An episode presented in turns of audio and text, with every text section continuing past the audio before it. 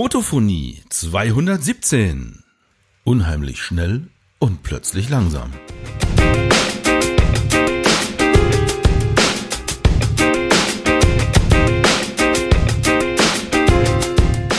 Herzlich willkommen zur Fotophonie, deinem informativen und unterhaltsamen Fotopodcast mit norddeutschem Charme.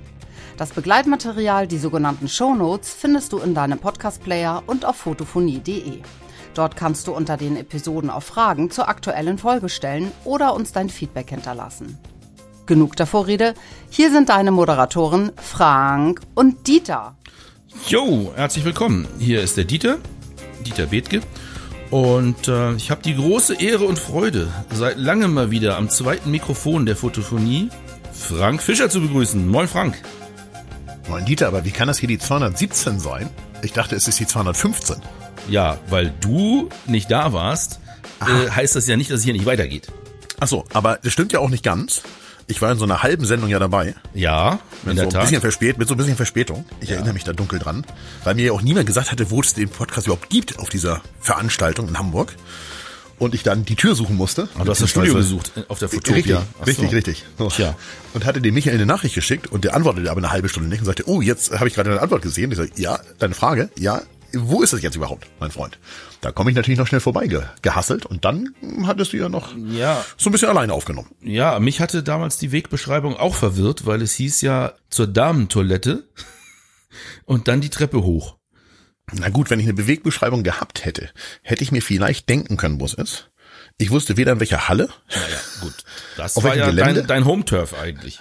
Naja, aber ich war ja da nirgends. Also da, wo das war, diese Ecke der Halle hatte ich noch nie gesehen. Hinterm, hinterm CW-Aquarium. Richtig, Ja, richtig. muss man doch einfach nur wissen. Ach, ja, ja. Also 217. Sind wir jetzt. Die 214, das war die letzte, wo du noch dabei warst. Die Ich weiß doch auch nicht Folge. Ja, Vom 28. Mai. Gut, da haben wir jetzt ein bisschen länger äh, Pause dazwischen gehabt. Ist mir gar nicht so aufgefallen. Ist mir auch gar nicht so vorgekommen. Das ist mir klar, dass dir das nicht so vorgekommen ist, aber ich sag mal so, mir ist es schon aufgefallen und äh, so. den Hörern und Hörerinnen da draußen offensichtlich auch. Es gab ein paar Nachrichten, was denn los ist, ob noch mal was kommt. Ich bin auch darauf angesprochen worden, wenn die Leute mich gesehen haben auf der Fotopia. Ähm, ja, ich kann nur sagen, tut uns leid, oder mir zumindest, war aber Umständen geschuldet, ganz einfach. Ich hatte nicht die Energie in den Monaten, die dazwischen lagen. Es waren ja drei Stück. Ich habe mich sehr auf meinen Job konzentriert, also Brötchen verdienen. Das war stressig und ich war nicht in der mentalen Verfassung, großartig Fotophonie zu machen. Und dann kam dazu, dass mir mein Partner gefehlt hat, weil Frank eben sehr viel dieses Jahr und am Stück fast äh, permanent auf Reisen war. Insofern sind da zwei Sachen zusammengekommen. Ja. Frank, du kannst ja mal erzählen, wo du alles warst und wie lange das so gedauert hat. Dann. Warte, aber mal seit, seit Mai, klar Moment, das kann ich tatsächlich machen. Ich muss hier dazu nur mal meinen Jahresplaner von der Wand nehmen. Ich, ich war auch eben schon auf der Suche nach so einem Moderationsspray, was ich mir mal schnell in den Hals kippen wollte. Ja. Aber das ist zu weit weg. Da kann ich jetzt nicht hinlaufen, da muss ich den Kopfhörer abnehmen. Aha. Lass mich gucken, seit Mai. Wo bin ich denn gewesen seit Mai? Sag mal. Das muss einiges gewesen sein. Ei, ei, ei, ei, ei. Okay. Ich war auf jeden Fall. Äh, in Georgien war ich. Ich war in Oberstdorf. Ich war in Armenien. Ich war in Georgien. Ich war auf Island. Ähm, ich war in der Toskana. Ich war in den Abruzzen. Und ich war noch irgendwo, aber das ist hier nicht eingetragen. Da müsste ich jetzt in meine Luft, die Lufthansa-App gucken, um das noch rauszufinden. Das fällt dir selber nicht mehr ein, wo du warst. Nee, leider nein. Oh Mann, oh Mann, oh Mann. äh, aber ich war noch irgendwo dazwischen, sag mal. Wo war ich denn da noch? Auf der Fotopia. Auf der Fotopia war ich auch, ja. ähm, ja gut, äh, man wird nicht jünger. Du weißt, wie es ist. Man wird nicht jünger. Und dann fehlen einem manchmal so Dinge. Also der, nur der Lightroom-Katalog und die Lufthansa-App könnten da jetzt Abhilfe schaffen. Alles andere Ja. äh, hilft jetzt nichts, um Aber das rauszufinden. Fakt ist, wir haben einfach nicht zueinander gefunden in der Zeit. Ja, du weißt ja, wie das, du weißt, wie es ist. So simpel und einfach passiert Man muss ja, manchmal. Genau, ich sag mal so, wir haben ja jetzt diesen Termin gefunden. Ich meine, wir können ja sagen, wenn wir aufnehmen, es ist der 30. Oktober und es ist abends. Ja. Ähm, ich bin ja vorgestern Abend, also um diese Uhrzeit war ich noch nicht zu Hause, glaube ich. Nee, ist 18 Uhr jetzt. Also um die Uhrzeit war ich vor, vor, vor 48 Stunden noch gar nicht hier. Äh, nach zwei Wochen Abruzzen wieder gekommen. Wir haben den Termin nur gesetzt, weil ich gesagt habe, wenn wir den Termin nicht setzen, dann wird es den diese Woche nicht geben. Weil ich weiß genau, wie ich mich nach 14 Tagen Fotoreise fühle. Und dann liegt hier ja auch genug anderes Zeug rum, von dem man sagt, ah, das muss ja auch noch gemacht werden und darum müsste sich auch noch kümmern und das ist ja auch noch liegen geblieben. Und wer kümmert sich eigentlich jetzt gerade darum? Mhm. Und deswegen war ja klar, dass wir, wenn den, den Termin nicht setzen, dann gibt's auch keinen. Und solche, ich sag mal, halbe Wochen manchmal, und manchmal auch so eine ganze Woche, die dazwischen nicht mal zu Hause war. Ja, da, da war halt auch eigentlich noch so ein bisschen anderes los, ne? Privater Natur und, ja. und auch beruflicher, so wie immer. Ja, und mm, ich nehme an, die meisten können es sich vorstellen, aber an einer Fotoreise teilnehmen ist was anderes als eine Fotoreise veranstalten und auch noch als Trainer vorne stehen und den Bus fahren für alle. Also, ja, das schlaucht ein bisschen mehr dann. Das hat mich tatsächlich jetzt auch gestern nochmal wieder jemand gefragt und gesagt, sag mal, aber die Teilnehmer, die schlafen dann ja, haben ja dann auch nicht geschlafen. Da sage ich, naja, doch. die schlafen ja im Zweifel, wenn du fährst. Mhm. Es ist dunkel, er schaukelt so schön im neuen Sitzer. Mhm. Und die Serpentin geht so wunderbar hoch. Und dir wird eh schlecht, wenn du hinten sitzt. Das Beste, was du tun kannst, ist die Augen zumachen. Und äh, das ist für den Fahrer halt schlecht. also ja, das könnte man theoretisch auch, aber dann hat man einen Versicherungsfall. Und und insofern, äh, ja, das ist halt einfach so. Ne? Danach ist man einfach irgendwie kaputt. Und wir beide haben ja, wir schon, haben ja schon ein bisschen Vorgeplänkel gehabt. Ich hätte ja fast die Sendung verschlafen. Also ich bin ja durch reinen Zufall nach zehn Minuten eingedöst auf dem Sofa im Sitzen wieder wach geworden. Denkte so, oh, wir wollten aufnehmen. Denkst so, oh ja, es ist 16.02 Uhr, allerhöchste Zeit, äh, hier den Rechner anzuwerfen und mal zu gucken, ob der Dieter in der Leitung ist, weil wir wollen ja eigentlich jetzt was produzieren. So und das ist ist, ist angenehm, will mich überhaupt nicht beschweren, das weißt du auch, glaube ich. Ähm, aber, da, das, äh, genau. Darum ging es ja gar nicht. Genau, aber es ist halt einfach mh, hm, kräftezehrend. Ja, absolut, genau. Das, die meisten können sich's vorstellen, manche nicht. Ich auch. Deswegen ja, muss man es einfach vielleicht mal erwähnen. Dass ja, es, eben es ist nicht vorne, Urlaub vorne stehen ist kein Urlaub, genau. Ja, genau, genau. Es ist sehr oft sehr geil an sehr guten Orten, aber es ist am Ende auch Arbeit. Ja, und da ticken wir beide ja auch relativ ähnlich. Wenn wir was machen, dann hängen wir uns ja auch rein mit aller Energie, die wir haben. Und äh, bei mir ist das auch so, wenn ich eine Woche äh, Training gegeben habe, ja. dann äh, ist das Wochenende danach platt, weil meine Akkus sind dann einfach alle. Klar. Weil ich habe dann wirklich alles gegeben, weil ich möchte, dass die Leute was mitnehmen. Klar. Sonst müssten wir das Ganze gar nicht machen. Und äh, das zehrt an den Kräften. Du bist da so ein bisschen mehr so ein äh, Duracell-Häschen, aber bei mir ist da auch schnell dann wirklich der Akku leer. Naja, und es kommt ja auch hinzu, du bist ja auch nicht der Erste, der ins Bett geht, weißt du? Also wenn du ja, wenn ihr jetzt, ich sag mal, Gäste aus dem Ausland habt, da bei dir beruflich, mhm. oder wenn ich eben äh, Gäste mit habe aus so einer Reise, dann bist du eben auch nicht der Erste, der sagt, so, Freunde, ich muss ja morgen hier wieder arbeiten, deswegen klinge ich mich jetzt hier um 19.30 Uhr aus aus dieser Runde und wir sehen uns dann morgens und du bist ja im Zweifel der Letzte oder der Vorletzte, der die, die, die Theke, das Lokal oder was auch immer verlässt. Und ja, das sorgt dann am Ende natürlich auch dafür. Und ähm, ja, wie soll ich sagen, ähm, selbst wenn man jetzt so in der Landschaftsfotografie, jetzt gerade so in Italien, ist natürlich mittags das Licht auch beim, an manchen Spots einfach schlecht. Ich sag mal so, in so, einer, so einem Bergdorf, für die Städtefotografie und so weiter geht das vielleicht alles noch, aber so mitten in der Landschaft ist das Licht halt auch an manchen Stellen auch nicht so ideal. Aber du schläfst ja dann nicht gut. Also erstens, wenn du da zwei Stunden schläfst mittags, weil du im Hotel bist, dann bist du danach komplett im Arsch. Das ist schon mal eine ganz schlechte Idee. So, aber so eine halbe Stunde Powernap oder 20 Minuten mit Wecker stellen, danach bist du ja nicht so frisch, als hättest du mal einmal vernünftig acht Stunden ausgeschlafen. So, das ist ja immer dasselbe. Und ja, insofern zwei Wochen kräftezehrend. Aber jetzt vier Wochen hier, alles für Tutti. Sehr schön. Genau, und das ist äh, gleich eine gute Botschaft. Wir haben den nächsten Aufnahmetermin schon festgelegt. Das heißt, ja, äh, alle, die jetzt zuhören, können sich darauf freuen. Wir haben geplant, in 14 Tagen die nächste Fotophonie aufzunehmen. Ah, also 14 Tage ungefähr ab jetzt. Schlimmstenfalls, wenn das nicht klappt, in drei Wochen. So, das haben wir damals schon mal drauf äh, einigen können. Das ist schon mal das Gute. Und äh, man glaubt es kaum. Also wir haben heute um 16 Uhr angefangen miteinander zu reden und fangen jetzt um 18 Uhr mit der Aufzeichnung der, der Fotophonie an. Ja. Wir hatten Redebedarf. Ja, ja. Und das lag ja auch daran, weil wir uns eben immer ein bisschen was zu erzählen haben. Nicht nur wegen der Sendung, die wir äh, planen zusammen, sondern auch privater Natur. Und wir haben uns das letzte Mal kurz gesprochen auf der Fotopia. Das und das war wirklich sehr kurz. Ein paar, das, auf paar, jeden Fall kurze Sätze zwischen Tür und Angel letztendlich. Ja, bevor die die Halle abschließen wollten. genau. Und du in die eine Richtung musstest ja. der Halle und ich in die andere Richtung der Halle, weil wir beide noch Verpflichtungen hatten. Ja. Also ich wollte ans Auto und du, du warst noch verabredet. Und Äh, Ja, und dann hat der Typ einfach zwischen uns das Tor zugemacht. Er hat gesagt, So, jetzt Freunde, ist der eine nach da, der andere nach da, hier wird abgeschlossen. Genau. Ach so, ja, mega. So, und da sind wir aber beim Thema Fotopia, können wir nochmal ganz kurz einen Abschluss äh, dazu sagen, ein paar letzte Sätze. Also äh, ich habe das auch dann nochmal in der Presse verfolgt, die Berichterstattung von anderen Leuten.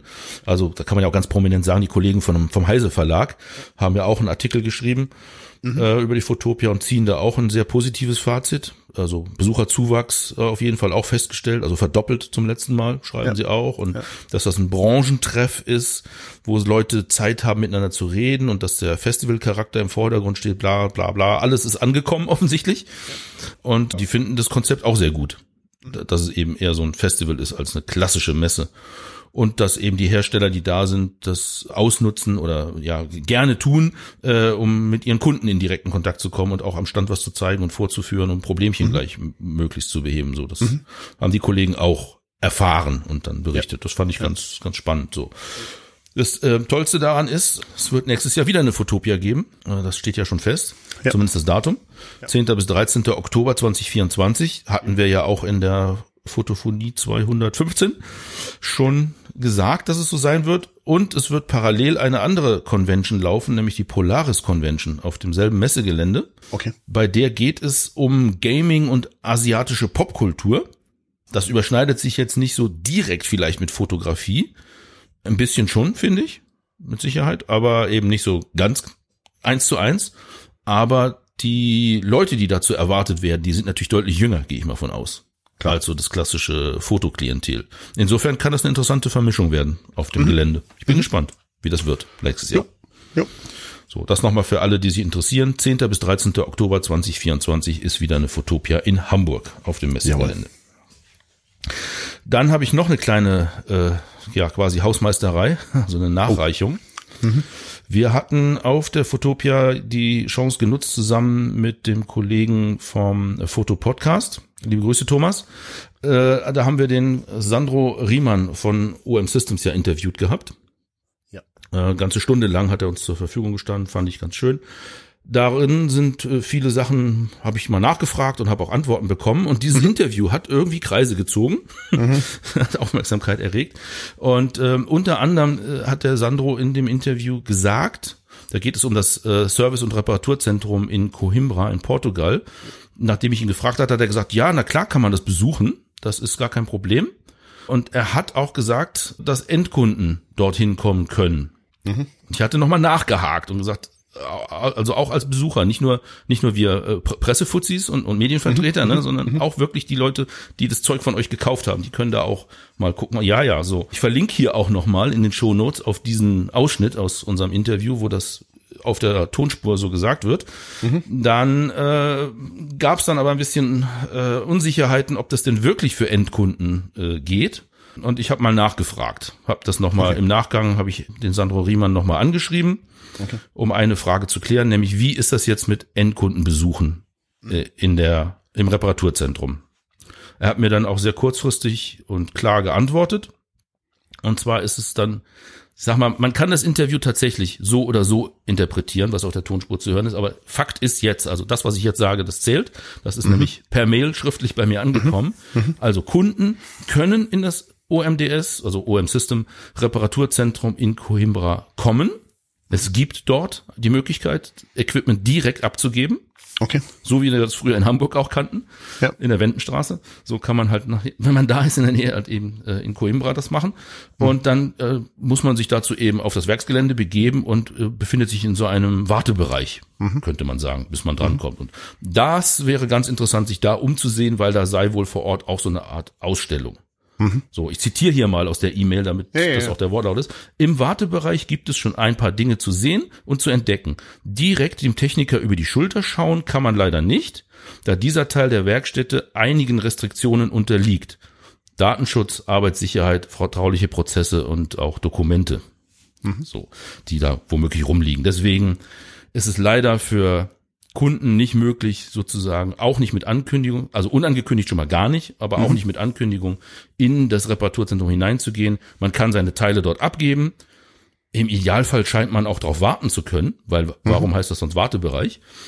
Aber das ist jetzt so eine Interpretation von mir an der Stelle. Aber es gibt natürlich auch die andere Variante, die angesprochen wurde, dass Medienvertreter also Leute von der Presse, die können wirklich eine Führung bekommen, auch hinter den Kulissen. Die bekommen dann in jeden Bereich, der da vorhanden ist in dem Gebäude, Einsicht, können sich die Einrichtungen angucken, können Technikern bei der Arbeit über die Schulter schauen, können Fragen stellen, kriegen Dinge erläutert und so weiter. Das ist möglich. Allerdings gilt auch da keine Fotos.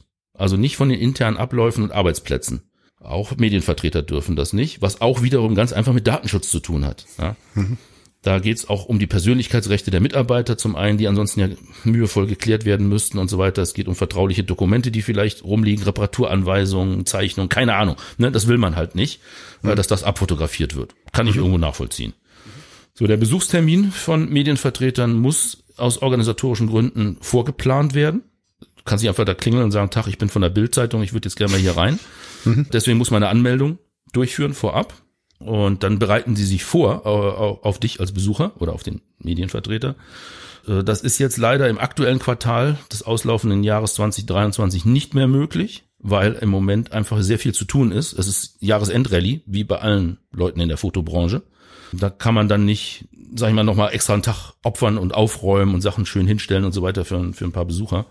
Deswegen gäbe es die Möglichkeit im Januar, Januar 2024, in der Woche ab dem 22. Januar. Okay. Ab da, in der Woche kann man sich wohl offensichtlich einen Tag aussuchen, wenn man sich jetzt anmeldet. Und dann wird, wird sich auf den Besuch vorbereitet. Das bedeutet, man kann auch vorab Wünsche oder Themen, die man besprechen will, schon mal mitteilen. Und dann bereitet der Tourguide oder wer auch immer einen da rumfü rumführen wird, bereitet sich dann darauf vor, damit man eben auch das erlebt, was man erleben möchte oder sehen möchte. Das, und dann wird das versucht möglich zu machen anscheinend. So. Also Medienvertreter können eine Führung bekommen, dürfen auch keine Fotos machen. Kunden können Sachen zum Reparieren abgeben, bekommen aber keine Führung. Ja, aber ich fand das sehr schön, dass äh, das Nachhaken zumindest funktioniert hat und wir sofort Auskunft bekommen haben. Nochmal vielen Dank an Sandro Riemann für die schnelle und freundliche E-Mail, die wir bekommen haben auf die Frage hin. Ja. Und sehr detailliert geantwortet, wie ihr merkt. Und dafür sind so direkte Kontakte ja auch da. Im Zweifel. Um eben nochmal nachhaken zu können, wenn irgendwas bei irgendjemandem falsch angekommen sein sollte. Oder anders gemeint gewesen ist, als es dann vielleicht rübergekommen ist. So Dinge passieren, wenn Menschen miteinander reden. Das ist nun mal so. Dann möchte ich nochmal auch ein ganz, ganz großes Dank an unsere treuen Hörer und Hörerinnen äh, loswerden, dass ihr über die Durststrecke dabei geblieben seid und das Abo nicht gekündigt habt. Ich sehe es ja an den Downloadzahlen, die jetzt äh, bei den Folgen ohne Frank äh, auch hoch waren. Nicht ganz so wie früher, also ein paar Leute sind abgesprungen, kann ich auch verstehen. Wenn so ein Podcast nicht regelmäßig veröffentlicht, dann kickt man den auch schon mal aus der Aboliste raus, ist ganz normal. Aber viele haben uns die Treue gehalten, das finde ich sehr, sehr schön. Vielen, vielen Dank dafür. Und ich hoffe, ihr habt jetzt auch wieder Spaß mit den neuen Folgen und den kommenden, die wir noch machen werden. Und ganz besonderer Dank ist natürlich zu richten an unsere Spender, die uns auch finanziell unterstützen im Hintergrund. Und das sind in diesem Fall äh, der Joachim, Dirk, der Jens, Paul und der Klaus Dieter. Und Jens und Paul muss ich da wieder ganz besonders herausstellen, weil die spenden regelmäßig monatlich sogar. Auch in der Zeit, wo wir keine Folge produziert haben. Also dickes, dickes Dankeschön an euch. Ganz toll. Das ist, ihr glaubt es nicht, aber es ist Motivation, sowas zu sehen. Auch wenn man selber gerade in den Seilen hängt und sagt, ich kann mich nicht aufraffen, eine Folge zu machen. Wenn ich dann in den PayPal-Account geguckt habe und habe gesehen, yo, der Jens hat doch wieder gespendet und der Paul, das ist ein Punkt, wo man sich dann doch eher nochmal aufrafft und sagt, ich mach doch was. Also kann man nicht äh, hoch genug anrechnen, ganz ehrlich. Dann tun wir auch mal was für unser Geld, Oh, würde ich vorschlagen. oha. Ich habe hier mal ein äh, Thema aufgeschrieben, das dürfte dir auch nicht entgangen sein, Frank, auch obwohl du auf Reisen warst. Ich ahne ja schon, worum es geht. Ja, es gibt ja so eine Lieblingssoftware, die wir benutzen zum Bilder verwalten und auch Ja. zum Teil zum Bearbeiten von Bildern oder Ja. einige benutzen es überwiegend zum Bearbeiten und ganz wenig zum Verwalten. Ich benutze es viel zum Verwalten. Du, glaube ich, so 50-50 könnte man sagen. Es geht natürlich um Lightroom, Adobe Lightroom in der Geschmacksrichtung Classic. Also wir haben das Produkt, das auf der Festplatte eines Rechners äh, installiert wird und auch dort arbeitet, auf lokalen Bilddaten. Mhm. So, und da gab es ein Update, das große Jahresupdate im Prinzip, das kommt eigentlich, glaube ich, immer so Oktober, November rum, die großen Updates von Adobe. Ich habe mich auch gefragt, aber ja, irgendwie so Herbst, würde ich sagen. Ja, ist immer äh, anscheinend. Das fällt ja auch mit deren, deren Hausmesse, der Adobe Genau. Max, äh, wie Genau. auch immer so zusammen. Ja, bietet sich auch an. Bei, bei Apple ist es im Sommer die Keynote zur WWDC. Ja. Und dann kommen große, tolle neue Ankündigungen zumindest, teilweise auch schon dann die Woche danach Software oder Hardware zu kaufen. Mhm. Bei Adobe ist es die Adobe Max und dann gibt's neue Software-Updates. So, in dem Fall Lightroom insgesamt, also nicht nur Classic, aber das interessiert dich und mich am meisten. Es sind auch die äh, Lightroom Mobile-Versionen, also die, die auf dem Android oder iOS Handy oder auf dem iPad laufen und so weiter. Und auch davon gibt's ja auch sogar eine Desktop-Version, also das Lightroom, was in der Cloud lebt, wo die Daten so in die Cloud reingeschoben werden, standardmäßig. Das wurde auch abgedatet. Aber wir beide reden jetzt erstmal über das Classic 13. Ist rausgekommen und äh, hat natürlich wieder einige hübsche äh, Verbesserungen an Bord und auch Neuigkeiten, die so nicht, vorher nicht drin waren. Da muss man ganz klar die Top 3, glaube ich, nennen. Die, die habt ihr auch schon von anderen wahrscheinlich gehört, wenn ihr euch dafür interessiert. Also einmal gibt's ein neues Modul, um ja, Lens Blur zu erzeugen, also Unschärfe im Hintergrund, um mehr Tiefenunschärfe im Bild zu simulieren. Wenn die Kamera oder das verwendete Objektiv das nicht von sich aus macht, dann kann man es jetzt nachträglich reinrechnen lassen. Das ist ja gerade für uns mit diesen kleinen Sensoren ideal. Äh, Richtig, tatsächlich, ja. Also Micro Four Thirds Sensoren kranken ja seit jeher daran, dass sie bei gleicher Blende, die man einstellt, nicht ganz so unscharf im Hintergrund sind. Viele sprechen dabei von Freistellung. Aber es gibt ja noch viel, viel, viel, viel kleinere Sensoren. Ja, ja, es war auch, ich weiß ja, war auch mehr spaßig Ja, gemeint. Ja, weiß ich. Weiß ja, mit ich ich wollte noch mal sagen. Ja. Eigentlich kommt diese Technik aus dem Bereich der Handys Genau. der Mini-Fotoapparat, also mit winzigsten Sensoren, weil da ist immer alles scharf eigentlich, Mhm. so rein fototechnisch. Und wenn du dir das Bild anguckst auf deinem Handy und es ist im Hintergrund unscharf, äh, Mhm. gerade bei den Porträtfotos, die man so mit iPhone machen kann, dann ist da ganz viel Rechenleistung Rechenzeug. aufgewandt worden, damit das so aussieht, wie es aussieht. Genau. So, da hat Apple schon, schon länger eben diese Technik in der iPhone-Kamera drin. Ich nehme an, bei Android ist es so ähnlich, kann ich aber nichts selber zu sagen. Und jetzt hat Adobe gesagt, ja, dann bauen wir sowas ähnliches auch in Adobe Lightroom Classic ein. Und ich habe damit auch schon ein bisschen rumgespielt. Na, man kann verschiedene Sachen einstellen, wie zum Beispiel, wie stark soll die Unschärfe sein? Welche Blendenlamellenform soll berechnet werden? Also du kannst tatsächlich ein schönes cremiges Bokeh haben, also Bokeh, das ist so der Fachbegriff dafür, wie, wie sieht die Unschärfe aus, die nach hinten äh, im Bild so zu sehen sein soll. Und je nachdem, welche Lamellen ein Objektiv hat, ob es fünf sind oder acht und die auch noch womöglich abgerundet, dann sieht diese Unschärfe anders aus. So, man kann cremiges Bokeh haben, man kann das Bokeh von einem Spiegeltele haben, also so richtige Ringe, die dann äh, reingerechnet werden. Man kann so ein Katzenaugenbouquet im Prinzip sich einstellen, wenn man das möchte. Oder wenn das zu einer bestimmten Aufnahmeart oder Stil, einem Fotostil passt, dann, ja, dann hat man es zur Verfügung. Das ist auch ganz cool so. Was ich äh, am meisten, sag ich mal, genutzt habe bei meiner kurzen Ausprobier-Session ist, dass man den, sag ich mal, den Tiefenbereich einstellen kann, auf, auf dem das Foto scharf bleiben soll und bis wohin es unscharf ist und ab wo dann wieder. Also ne, klassisch bei einem Porträt hast du ja den Vordergrund, der unscharf sein soll. Ab der Nasenspitze, Augen und vielleicht noch bis zu den Ohren soll das Bild ja bei einem Porträt scharf sein eigentlich Ja. und danach wieder unscharf werden. Ja. So und diesen Schärfe-Unschärfe-Bereich, den kann man über Schieberegler einstellen. Und auch die Übergänge kann man einstellen, weil letztendlich berechnet das Modul in Lightroom eine virtuelle Tiefenmaske. Das versucht anhand von Bildeigenschaften herauszufinden. Ich meine, so ein Foto ist eine zweidi- zweidimensionale Abbildung, da ist ja keine wirkliche Tiefe drin. Aber es versucht halt, so wie wir das auch mit unserem Menschenverstand äh, tun, wenn wir drauf gucken, versucht es zu verstehen, wo ist das Hauptmotiv, wo ist Vordergrund, wo ist Hintergrund in dem Bild und maskiert die Bereiche gegeneinander aus und wendet dann diese oder jene Unschärfe darauf an. So mal ganz grob beschrieben. Und das kann man sehr schön über die Schieberegler beeinflussen. Wenn es nicht vollautomatisch so funktioniert hat, wie man es haben will, dann kann man das noch beeinflussen. Weil das war meine größte Sorge, als ich das gelesen habe, die Pressemitteilung, und gedacht habe, ja, ja, Hintergrund unscharf rechnen, sehr schön. Aber was, wenn mir das nicht gefällt? Ne, wenn das nicht so ist, wie ich es brauche. Ja, man kann Einfluss nehmen und das ist gut gemacht.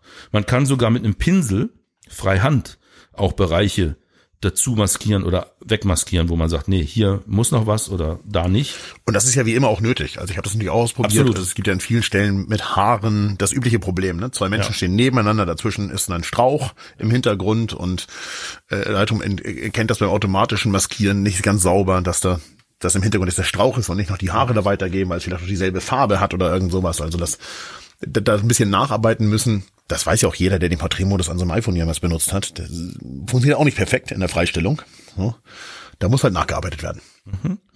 Ich habe das Ganze mit vier, fünf Bildern aus meinem Katalog mal ausprobiert. Ja. Und muss sagen, es funktioniert am besten natürlich mit Porträts von Menschen. Ja. Darauf ist es, glaube ich, am besten trainiert. Ja. Man muss auch dazu sagen, das ist noch in der Testphase. Ne? Dieses Feature ist noch nicht so wirklich freigegeben. Genau, Es denn es gibt es gibt so einen kleinen Button, ne? Ja, genau. dem der der, der, Objekt, der der Menüpunkt in Lightroom übrigens, wenn ihr im, im Entwickelmodul seid, auf der rechten Seite heißt übrigens Objektivunschärfe, wenn ihr euch fragt, wo findet ihr das eigentlich? Und daneben ist so ein kleiner Button, da steht früher Zugriff. Also früher Zugriff. Mhm. Ich habe das hier gerade mal aufgemacht. Dann geht so ein Pop-up auf und da steht, die Objektivunschärfe ist eine Funktion im frühen Zugriff. Wir arbeiten noch daran und würden uns über Feedback freuen. Und dann gibt's einen Link, Feedback im Online-Forum teilen. Das heißt, ihr seht schon, da wird im Hintergrund verbessert bis zu den nächsten Updates. I- ist auch nötig, kann man sagen. Ne? Ähm. Ja, Aber deswegen steht es ja auch klar dran, dass es noch Genau, in genau. Arbeit ist. So, Genau. und es funktioniert für, für Porträts, Menschenporträts, soweit ich das auswerte, meines Erachtens bisher am besten. Ich habe dann halt auch mal andere Bilder genommen. Zum Beispiel, ja, in meinem Katalog nicht weiter verwunderlich, ein Segelboot Ja. auf der Ostsee. Und im Hintergrund äh, so, noch so ein bisschen Gebäude oder sowas vom gegenüberliegenden Ufer. Also Kieler Ja, Innen, ja. Innenhafen zum Beispiel ist ein Boot durchgeschippert. So. Und dann zu sehen, was macht es dann daraus? Was erkennt es da? Wie macht es die Tiefenmaske? Man kann sich die Tiefenmaske auch anzeigen lassen. So eine Falschfarbendarstellung kriegt man Ja, dann so wieder wie auf der Wetterkarte, äh, wo man sehen kann, was hält es für Mo- Motiv, was hält es für Vordergrund, was hält es für Hintergrund und so weiter. Und da ist mir dann aufgefallen, tja, ähm, immer wenn du Durchsichten hast, bei eher so technischen Sachen wie äh, Segel und dazwischen ist ein Stück äh, kein Segel, also ein Loch ne, zwischen Mast und Segel, äh, kannst ja durchgucken. Da versagt es dann, weil Ja. das wird dann halt, da wird der Hintergrund, den man als Mensch dahinter erkennt, der wird nicht unscharf gezeichnet, nicht von sich aus. Und dann kommt eben das Pinseln äh, zum Einsatz, dass man dann sagt, okay, ich gehe mit einem Pinsel an dieser Stelle der Maske hin und pinsel nach und sagt, da ist aber Hintergrund, mein Freund, da musst du auch bitte unscharf machen noch. So, ja, und so gibt's so verschiedene äh, Sujets, wo das mal mehr, mal weniger gut geht, aber dünne, dünne Linien, wie zum Beispiel eben Taue oder Seile, die irgendwie äh, runterhängen oder Ja. gespannt sind, äh, die Reling mit ihren kleinen, dünnen Drahtseilen und so weiter. Solche Sachen mh, äh, ist schwierig noch, offensichtlich. Ja, und es gibt, ich, ich kann wieder noch was sagen aus der Praxis. Was auch ganz besonders schlecht geht, ist, wenn ihr schon Bouquet habt. Also selbst wenn es ein Porträt ist, aber ihr habt schon Bo- Bouquet. Und ihr sagt dann, jetzt möchte ich diese äh, Objektivunschärfe hinzufügen, um noch mehr aus dem Bouquet rauszuholen. Dann seht ihr die klassischen Übergänge. Also alle kennen das aus so, ich sag mal, wie heißen die Dinge hier, Pseudo-HDRs, weil ihr Tiefen und Lichter zu viel gedreht habt und dann steht so ein Rand an den Bergen. Und genau das passiert beim Schärfeübergang. An so Gesichtskanten oder Hutkrempen und so weiter, weil ich habe so ein bisschen offenblendige Porträts in Italien geschossen und habe das da gleich als das Update reinflog und ich hörte, da, darum geht's, nur mal auf den Knopf gedrückt, um zu gucken, wie es so ist. Und dann kriegt ihr einfach aus den, ich sag mal, keine Ahnung, zehn Pixeln, die da an so einer relativ scharfen Kante nebeneinander sind, äh, da macht Lightroom einfach so ein so ein Bereich draus, sage ich mal. So, einen, so einen hässlichen Übergang. Also wenn ihr ein natürliches Bouquet habt, ist vielleicht auch nicht das ideale Tool, zumindest nicht im, im aktuellen Stadion, ist so mein Stadium, ist so mein, mein Gefühl. Ja, aber wenn man sich das Lightroom Classic 13.0 beziehungsweise inzwischen ja schon 13.01 Update äh, auf den Rechner holt, dann kann man damit auf jeden Fall mal rumspielen. Genau. Das ist interessant zu sehen. Es gibt Einstellmöglichkeiten, mit denen man rumprobieren kann. Erwartet aber nicht, dass das Ganze spontan so funktioniert, so klick, klick und dann ist es fertig. Also das ist schon eine Rechenarbeit, die da geleistet wird und zumindest auf meinem Rechner merkt man das. Es dauert. Es dauert manchmal, bis es fertig ist. Okay. Also ich sag mal so 10, 20 Sekunden habe ich schon davor gesessen und gewartet, bis die Tiefenmaske geschätzt war, also errechnet war. Okay. Etwas, was viel schneller geht und neu ist, ist die punktgenaue Farbkorrektur. Also auf Englisch, glaube ich, nennen sie es Point Color. In Deutschland sagt man umfärben. Ähm, Das bedeutet, man kann nicht nur wie bisher über die Hue, Saturation und Lightness Slider ganze Farbbereiche, also dass man sagt Grüntöne oder Gelbtöne oder Ja. Orangetöne, dann irgendwie in eine Richtung verschieben oder heller machen oder dunkler machen oder stärker sättigen und so weiter, Ja, ja. sondern man kann jetzt mit einer Pipette einzelne Farbtöne wirklich ganz zielgenau anklicken und sagen, genau diese Farbe, diese, ja, in dieser Helligkeit, in dieser Sättigung und diesem Farbton, genau diese, die möchte ich verändern. Dazu gibt's jetzt die Tools und da kann man natürlich auch gewisse Übergänge einstellen, wie weich das mit den Nachbarfarben ja. dann doch verrechnet werden soll und so weiter. Aber es passiert sehr, sehr präzise. Wenn man das präzise haben möchte, kann man das bekommen. So, das finde ich ganz schön, weil Mhm. das ist eben super. Du hast ein tolles Foto gemacht, äh, und da trägt jemand die äh, falsche Jackenfarbe. Ja, du hast jemand mit einer orangen Jacke fotografiert, du brauchst das Foto aber von jemandem mit einer grünen Jacke.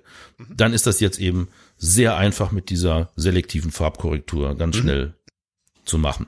Habe ich nicht viel mit rumprobiert, habe ich mir nur in den Videos angeguckt und habe gesagt, jo, wenn ich es mal brauche, weiß ich, wo es ist. Alles klar. Ja, ich habe bei so einem Typen eine Jacke umfärben müssen, die so, ich, das war so, ein, so eine Arbeitsjacke, sage ich mal.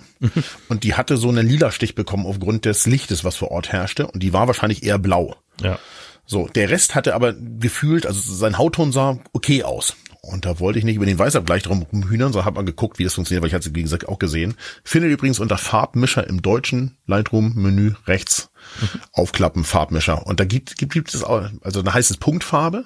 Und daneben gibt es weiter das Mischermenü, wo ihr eben hier HSL Da ist das äh, klassische, Korrekturen vornehmen kannst. Genau. man kannte. Genau. Also, also beides gibt es da noch. Insofern habt ihr nichts verloren, sondern nur was hinzugewonnen, was ganz gut funktioniert, finde ich. Ja, und vor allem, es bezieht sich dann ja auch nicht nur auf den lokalen Bereich, wo ihr hingeklickt habt mit der Pipette, Genau. sondern es wird im ganzen Bild wird die Farbe ersetzt. Diese eine Farbe, nicht, nicht der lokale Bereich wird geändert, sondern diese Farbe wird im ganzen Bild gesucht und verändert. Was zum Beispiel ganz cool ist, wenn man mehrere Lichtquellen im Bild hat. Ja. Und die sollen alle aber bitte die einheitliche Lichtfarbe haben. Jetzt stellt, Ja. ne, manchmal hat man ja, Ja. so LED-Lampen und Kerzenlicht. Jo. Kommt irgendwie im Bild zusammen und man hat die Quellen mit im Bild. Dann kann man eben die eine Farbe anklicken und sagen, sagen wir mal, das äh, LED-Licht ist das grellere, heller Weiße sozusagen. Dann klickt man das an und sagt, das mache ich ein bisschen dunkler und das macht ein bisschen wärmer, damit es be besser zu dem Kerzenlicht passt. Mhm. Und wenn dann mehrere von diesen Quellen im Bild sind, die exakt dasselbe Licht aussenden, Ja. dann werden die automatisch alle mit umgefärbt und das sieht einheitlich aus. Right. Also das muss man sich auch durch den Kopf gehen lassen, dass das ziemlich eine coole Art der Korrektur ist. Konnte man früher in Photoshop machen. Ne? Also da hätte man das Bild aus Lightroom exportieren müssen, in Photoshop öffnen und da in Photoshop gibt es schon immer die selektive Farbkorrektur. Das ist also insofern jetzt nicht ganz was Neues, aber es ist neu, dass es in Lightroom integriert ist und auf diese Art und Weise funktioniert, wie es da funktioniert. Genau. Der dritte große Punkt, der mich ja natürlich äh, sehr begeistert, und du weißt, ich fotografiere schon seit sehr langer Zeit HDR-Bilder, und zwar echte HDRs, nicht irgendwas, wo nur ein Tonmapping-Filter drauf gekippt wird und man dann denkt, boah, wie geil sieht das denn aus? Äh, alle äh, anderen, die ich so gehört habe, sprechen da auch gerne mal von Clownskotze. ähm, sowas meine ich nicht. Ich meine echte HDR-Bilder, wo man mehrere Belichtungen macht, damit man einen sehr, sehr großen Belichtungsspielraum aufgezeichnet hat schon mal. Problem dabei war ja bisher, dann hat man das zwar eingesammelt, diesen tollen Datenschatz, aber man kann ihn sich nirgendwo angucken und auch niemandem anderen zeigen. Um das zeigen zu können, musste man bisher immer ja ein Tonemapping machen, um es auf Geräten, die geringe äh, Dynamikumfänge nur anzeigen können, ausgeben zu können. Und dann sah es halt oft nicht so toll aus. So. Jetzt gibt es endlich einen HDR-Bearbeitungsmodus in Lightroom. Okay.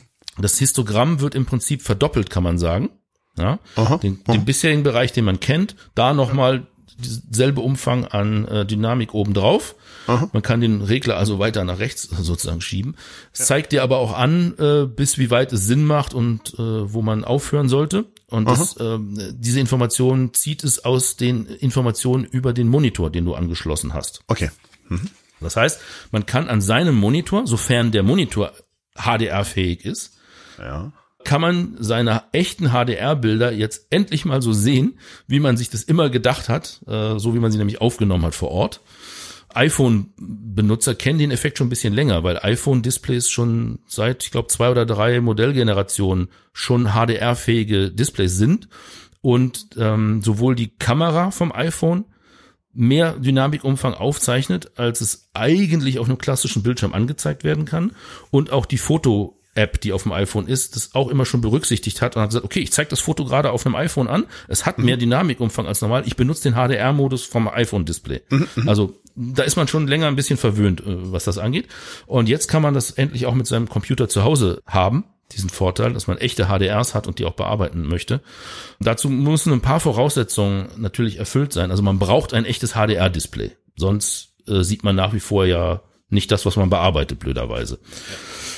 Dazu zählen bei dem Betriebssystem Windows alle Monitore, die mindestens eine Leuchtkraft von 1000 Nits erreichen. Nits ist eine Einheit zum Messen der Leuchtstärke von einem Monitor. Und es muss eine passende GPU eingebaut sein im Windows-Rechner, also eine passende Grafikkarte. Jetzt fragt mich bitte nicht, was eine passende ist für HDR unter Windows. Das kann man nachlesen bei Adobe. Ich glaube, die haben da eine Liste. Mich hat ja eher interessiert, was sind die Voraussetzungen für macOS? Ja. Und da geht's darum, also entweder man hat einen neueren MacBook Pro, 14 oder 16 Zoll, ja. von mindestens 2021 oder jünger. Aha. Dann kann man das direkt auf dem MacBook Pro Bildschirm benutzen, dieses HDR-Feature, und sieht auch den erhöhten Dynamikumfang. Oder man hat ein Pro Display XDR von Apple. Die sind relativ teuer, wie wir wissen. Mhm. So, da habe ich schon ein langes Gesicht gemacht und gedacht, na ist ja toll, schöne Ankündigung, was habe ich jetzt davon? Ich habe ein MacBook, der ist aber von 2018, ein MacBook Pro von 2018 und ich habe einen LG-Bildschirm hier stehen, der ist nicht mal von Apple. Ich erinnerte mich aber dran, dass der LG-Bildschirm, den ich gekauft habe, das ist so ein Ultra-Wide, dass der damals auf dem Karton, da stand irgendwas mit HDR drauf. Okay. Sehr gut. Ich habe nochmal nachgeguckt. Ja, der hat einen HDR-Modus, weil das Display, was da drin eingebaut ist, dieses Panel, das kann einen erweiterten Dynamikumfang anzeigen. Dann habe ich einfach gesagt, okay, ich schalte den jetzt mal ein und guck mal, ob es funktioniert. Und tatsächlich, das MacBook hat es erkannt und stellt mir in der Systemsteuerung von macOS zur Verfügung, ob ich diesen HDR erweiterten Umfang vom Display auch nutzen möchte. Also das muss man nochmal ein Häkchen setzen und auch wirklich einschalten. Das heißt also auch die GPU, die in meinem MacBook drin ist, das ist ja die, die tolle äh, Vega Pro, die wir damals teuer bezahlt hatten, äh, die kann das unterstützen.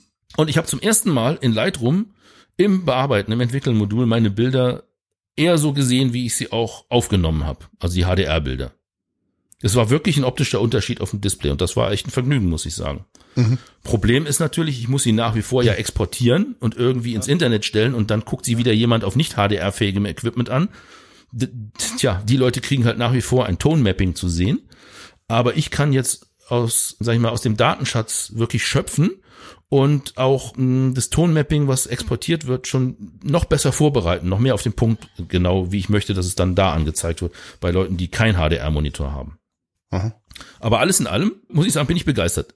Endlich mal die Hardware hier ausnutzen, die man hat. Das bringt was.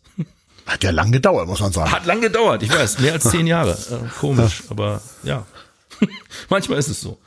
Ja. Auf jeden Fall freue ich mich. Also es ist wirklich, ich habe dann auch immer so, so ein aus, ein aus. Man kann äh, unter dem äh, Histogramm kann man diese HDR-Unterstützung, kann man sie auf Mausklick ein- und ausschalten. Okay. Um auch mal zu sehen, ob ich am Monitor wirklich einen Unterschied sehe oder mir das jetzt nur einbilde. Ne? Ja. Aber nein, da ist ein großer Unterschied. Aber das Blöde ist, ich kann euch jetzt das nicht zeigen. Weil ich habe versucht, irgendwie Screenshots davon zu machen, aber die Screenshots, die sehen ja, also die zeigen dann für die Leute, die kein HDR-Motor haben, viel weiße Stellen in den hellen Bereichen. Ja, klar. Das macht keinen Sinn. So, mit, mit dem Handy abfotografieren, ja, ja, da sieht man einen gewissen Unterschied, aber das ist nicht das, wie man es wirklich sieht mit bloßem Auge, wenn man davor sitzt. Also schwierig zu präsentieren, aber Adobe hat sich hingesetzt und gesagt, so, jetzt ist mal das Zeitalter von echtem HDR offensichtlich angebrochen. Mhm. Finde ich cool. Haben wir noch was Neues? Ja, wie immer, in, ne? Reitung? in Reitung Classic ist die Performance verbessert worden. Ja, na klar. Ich kann es nicht, ich kann es nicht nachvollziehen, ganz ehrlich. Ja, warte, besonders ist die Performance beim Update verbessert worden, zumindest bei mir. Weil das kam diesmal ohne Vorwarnung einfach so. Schwuppdiwupp, hallo, hier bin ich, bitte legen Sie einen neuen Katalog an. Ah, ja. Also das war das Einzige, was ich an Performance zugewinnen und gemerkt habe. Und das habe ich gar nicht so als Gewinn empfunden, als mm, ich dann mm. mitten auf einer Reise mein MacBook morgens aufklappte. Das kann ich verstehen. Das, ich, ich glaube zu wissen, woran das liegt bei deinem Aha. System. Ist es bei dir nicht passiert? Nein, bei mir ist es nicht automatisch abgedatet worden, aber ich erinnere mich, dass ich in einer Fotophonie schon mal davon erzählt habe, was das Pro Problem oder was die Ursache dafür ist für dieses Verhalten. Aha. Also ich gehe davon aus, dass es bei dir passiert ist. Damit die Apps auf deinem Rechner aktualisiert werden, brauchst du ja eine andere Adobe App, nämlich die Creative Cloud App. Korrekt. Die ist ja sozusagen die Verwaltung aller deiner Lizenzen, die du bei Adobe mietest. Genau. Da drin sagst du ja normalerweise so, es gibt ein neues Photoshop, bitte updaten. Ah, es gibt ein neues Lightroom, danke, dass du mir Bescheid gesagt hast, bitte updaten. Da klickst du ja normalerweise drauf, Genau. damit das passiert. Korrekt. Diese Creative Cloud App hat aber auch eine Voreinstellung. Die muss man im Menü suchen. Ja? Und da unter Voreinstellung kann man sagen, welche Apps von Adobe automatisch im Hintergrund abgedatet werden dürfen und welche nicht. Ja. Ich habe zum Beispiel bei meinem eingestellt, dass es alle Adobe-Apps updaten darf, total gerne, außer Photoshop, Lightroom und äh, Camera Raw. Da habe ich die Häkchen weggenommen, Jo. weil ich davon eben auch nicht überrascht werden möchte, wenn das passiert. Ja. Dann ist mir aufgefallen, dieses Adobe Creative Cloud, diese App, die wird ja auch regelmäßig abgedatet von Adobe. Ja. Die datet sich selber automatisch ab und das kann man, glaube ich, nicht verhindern. Also ich habe noch keinen Weg gefunden. Und wenn sie das tut, wenn sie sich im Hintergrund selber automatisch abgedatet hat, kriegt man meistens so eine Mitteilung, Adobe Creative Cloud App wurde abgedatet. ja. Und dann muss man ganz schnell die öffnen und in diese Voreinstellung gehen, weil sie hat dein die Ernst? unangenehme Eigenart, dass sie die Häkchen wieder alle setzt. Nicht dein Bei Ernst? allen, äh, ja. Es, ich weiß nicht, ob es inzwischen abgeschafft ist, aufgrund der Beschwerden, die es gab, aber eine Zeit lang hat sie das so gemacht. Nach jedem Update der Creative Cloud App musste ich da reingehen und die Häkchen wieder wegnehmen vor automatisch updaten. Okay. Ähm, wir, beide machen, wir nutzen diese Software schon länger. Ja. Ähm, ulkigerweise kommen bei mir diese Updates nie von alleine. Und das finde ich auch sehr schön. Ich bin ja oft sehr spät dran, weil ich möchte auf gar keinen Fall auf Reisen updaten. Und wenn ich dann da bin, denke ich auch manchmal nicht dran. Und manchmal denke ich auch, oh, jetzt hier ein Update fahren und dann fährst du am Freitag schon wieder los und dann geht hier irgendwas nicht. Wer weiß das so genau. nicht, oder, wir, genau. oder wir haben nicht gesprochen miteinander Genau. oder du irgendwelche Warnungen ausgesprochen und ich habe auch keine Zeit gehabt, in irgendwelchen Foren rumzulesen, wie schlimm das jetzt hier gerade mit so einem äh, MacBook 13 M1 ist und so weiter. Also ma- mache ich das oft sehr verzögert. Aber diesmal startete ich morgens Lightroom und dachte, sag mal, wieso sagt mir Lightroom, ich soll einen neuen Katalog anlegen? Sag mal, habt ihr noch alle Latten am Zaun? Was ist hier passiert? Und am Tag davor sagten mir schon Teilnehmende auf der Reise, hast du das Lightroom-Update schon gemacht? Ich gesagt, auf gar keinen Fall. Weil das mache ich ja nicht hier. Das mache ich, wenn ich ganz in Ruhe zu Hause sitze. Und dann hat es dann in der nächsten Nacht, ganz offensichtlich, das hatte ich, den, ich hatte ihn noch nicht an dem Tag nicht benutzt, den Rechner, und hat es anscheinend bei mir auch automatisch Update gezogen. Ich war ein bisschen entsetzt von, dass es ganz automatisch kam. Weil, wie gesagt, ich weiß ja genau, du musst in dieses komische Creative Cloud Updater-Dingsbums gehen, dann werden dir die Dinge angezeigt, wo du Updates hast. Sagst du, ah ja, guck mal hier, da sind Photoshop, Lightroom und Camera Raw abzudaten. Gut, dann fange ich mal erstmal mit Photoshop an und gucke mal, wie das Camera Raw Modul in Photoshop jetzt gerade so funktioniert. So. Bevor jetzt Lightroom geupdatet wird. Also es kam bei mir einfach automatisch reingeflogen, ätzenderweise. Äh, immerhin funktionierte hinterher alles, tut, alles tutti, deswegen konnte ich ja auch ausprobieren. Ähm, aber ja, guter Hinweis. Ich habe da jetzt mal rein, eben gerade mal reingeguckt. Tatsächlich steht bei mir Lightroom Classic und Camera Raw auf automatisch und Photoshop auf nicht automatisch. Ich benutze aber gerade umgekehrt und das finde ich jetzt irgendwie äh, ganz so, ist mir ganz suspekt, wie das jetzt plötzlich hier so passiert ist. Also warum es hier ein Update gab, ohne mich gefragt zu haben. Ja, für alle, die das jetzt selber bei sich auch mal nachprüfen wollen, also ich habe jetzt mal die Creative Cloud App frisch geöffnet bei mir. Ja. Dann muss man auf sein eigenes äh, Konto äh, klicken, also ganz oben rechts in der Ecke, in der obersten Zeile. Ja. Nicht da, wo euer Name steht, sondern noch da drüber. Da gibt's in der rechten obersten Ecke, da gibt's ein kleines Bildchen. Da habt ihr entweder so wie ich ein Porträt von euch selber äh, reingemacht, ein Avatar oder habt das Standardlogo gelassen, keine Ahnung. Wenn man da draufklickt, dann klappt sich das Menü auf, dann wird auch wieder der Name eingeblendet und der Account, mit dem man bei Adobe registriert ist, was meistens die eigene E-Mail-Adresse ist. Und da drunter gibt's den Menüpunkt Voreinstellungen. Wenn man den öffnet, dann gibt's allgemein und als zweiten Menüpunkt Applikationen. Und diese Applikation muss man anklicken und dann sieht man die Liste von Applikationen, die abgedatet werden können durch den Creative Cloud Dienst. Und davor sind jetzt, jetzt sind keine Häkchen mehr, jetzt sind es inzwischen Schiebeschalter, wie ich sehe. Kleine, kleine Schiebeknöpfchen. Und da ist bei mir Photoshop und Lightroom Classic ausgegraut, also aktualisiert sich nicht automatisch. So, und, und ich bin da hingekommen zu den Voreinstellungen, indem ich einfach das Dings uns hier Creative Cloud geöffnet habe. Ja. Dann am Mac oben in der Hauptmenüzeile auf Creative Cloud drücke. Da Ja. gibt's Voreinstellungen, Ah, am zweiten Punkt auch, oben. ja. Dann bin ich auch an derselben Stelle. Okay. Und da kann ich die automatische Aktualisierung ein- und ausschalten. So. Ja. Und dummerweise äh, werden dann unten auch alle ein, mit eingeschaltet, wenn ich sie wieder einschalte. Ja. Also ja, das ist alles hier, das ist keine richtig gute Lösung hier, muss man sagen. Aber naja.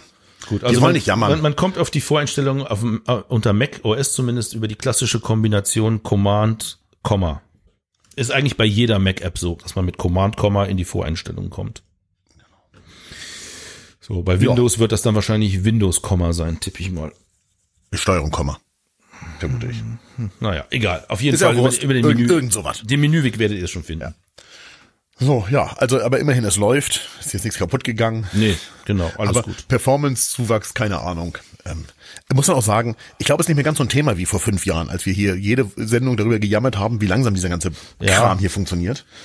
Das meiste geht ja recht flott. Naja, vor allem, es gibt ja eine Sache, die oft äh, ärgerlich war, wenn man große Mengen von Bildern verändert hat und hatte eingestellt, dass automatisch alle Änderungen in sogenannte XMP-Dateien geschrieben werden sollen. Dann hat das Schreiben in diese winzig kleinen XMP-Dateien sehr, sehr lange gedauert, weil die Betriebssysteme und rotierende Festplatten ein Problem damit haben, viele kleine Dateien in kurzer Zeit zu beackern. Ähm, da sind jetzt natürlich zwei Dinge eingetreten. Zum einen haben die meisten von uns eine SSD inzwischen, wo solche Mini-Zugriffe eh etwas schneller gehen auf kleine Dateien. Zum zweiten hat Adobe aber hinter den Kulissen dafür gesorgt, dass die Änderungen an Bildern nur dann automatisch in die XMP-Dateien geschrieben werden, wenn man zum nächsten Foto weiterschaltet. Ja. Dass man sich anzeichnet. Also nicht während man Bearbeitung macht, wird die XMP-Datei andauernd geöffnet, geschrieben, geschlossen, Ja, ja, geöffnet, ja. geschrieben. Das haben sie jetzt abgefangen und machen diesen einen Schritt nur einmal, um das, Mhm. diese XMP-Dateien abzudaten, wenn man die überhaupt benutzt. Ich habe die, ich habe die nicht an. Also es werden nicht. bestimmt viele lachen, aber ich benutze die XMP-Dateien nicht. Ich achte darauf, dass meine Katalogdatei keinen Schaden nimmt und nicht verloren geht. Und wenn, dann habe ich ein Backup davon. Deswegen, ich komme ohne diese XMPs aus, aber für Leute, die die benutzen, die werden wahrscheinlich einen Performance-Gewinn jetzt spüren durch dieses neue Verhalten. Deswegen sage ich ja, ich konnte keinen Performance-Gewinn feststellen. Das heißt hier auch, die, die Performance, wenn man zwischen verschiedenen Bildern im Entwickeln-Modul hin und her schaltet, die sei höher geworden. Ja. Also kann ich nicht, nicht unterschreiben. Ich finde, es geht, es geht schnell genug, aber es geht nicht bemerkbar schneller als noch mit Lightroom Classic 12. So, also. Was allerdings wirklich interessant ist, der DNG-Standard, also das DNG-Dateiformat, die Konvertierung dort hinein ist verbessert worden. Vor allem, wenn man es nicht verlustbehaftet benutzt. Also man kann es ja einstellen, ob die DNG-Konvertierung, ob dabei Daten weggeschmissen werden, um kleinere DNG-Dateien Ja. zu erzeugen, oder ob man verlustfrei ins DNG-Format konvertieren will. So, also das ist wohl deutlich schneller geworden ins Verlustfreie. Und äh, wenn man aber eine Umwandlung nach DNG macht und dabei eine verlustbehaftete Kompression akzeptiert, da gibt's was Neues, nämlich JPEG XL. Okay. Das ist ein neuer, oder was der, der, der, also der Algorithmus ist jetzt nicht so neu, aber es ist neu, dass Adobe ihn in die DNG-Konvertierung, äh, dass er ihn anbietet und da benutzt. Da spart man eine Menge Speicherplatz, nämlich exakt die Hälfte Okay. ohne einen weiteren Qualitätsverlust äh, in Kauf nehmen zu müssen. Also es wird nach wie vor verlustbehaftet komprimiert, ist halt JPEG, Klar. aber die Dateien werden nur noch halb so groß wie wenn man nicht JPEG XL Algorithmus benutzt, Ja. sind visuell aber nicht von den vorherigen zu unterscheiden, die doppelt so groß sind. Okay. Mhm. So, also Speicherplatzersparnis. Und meistens geht Speicherplatzersparnis ja auch damit einher, dass weniger Daten geschrieben werden müssen auf irgendein Speichermedium, also geht's auch ein bisschen zügiger.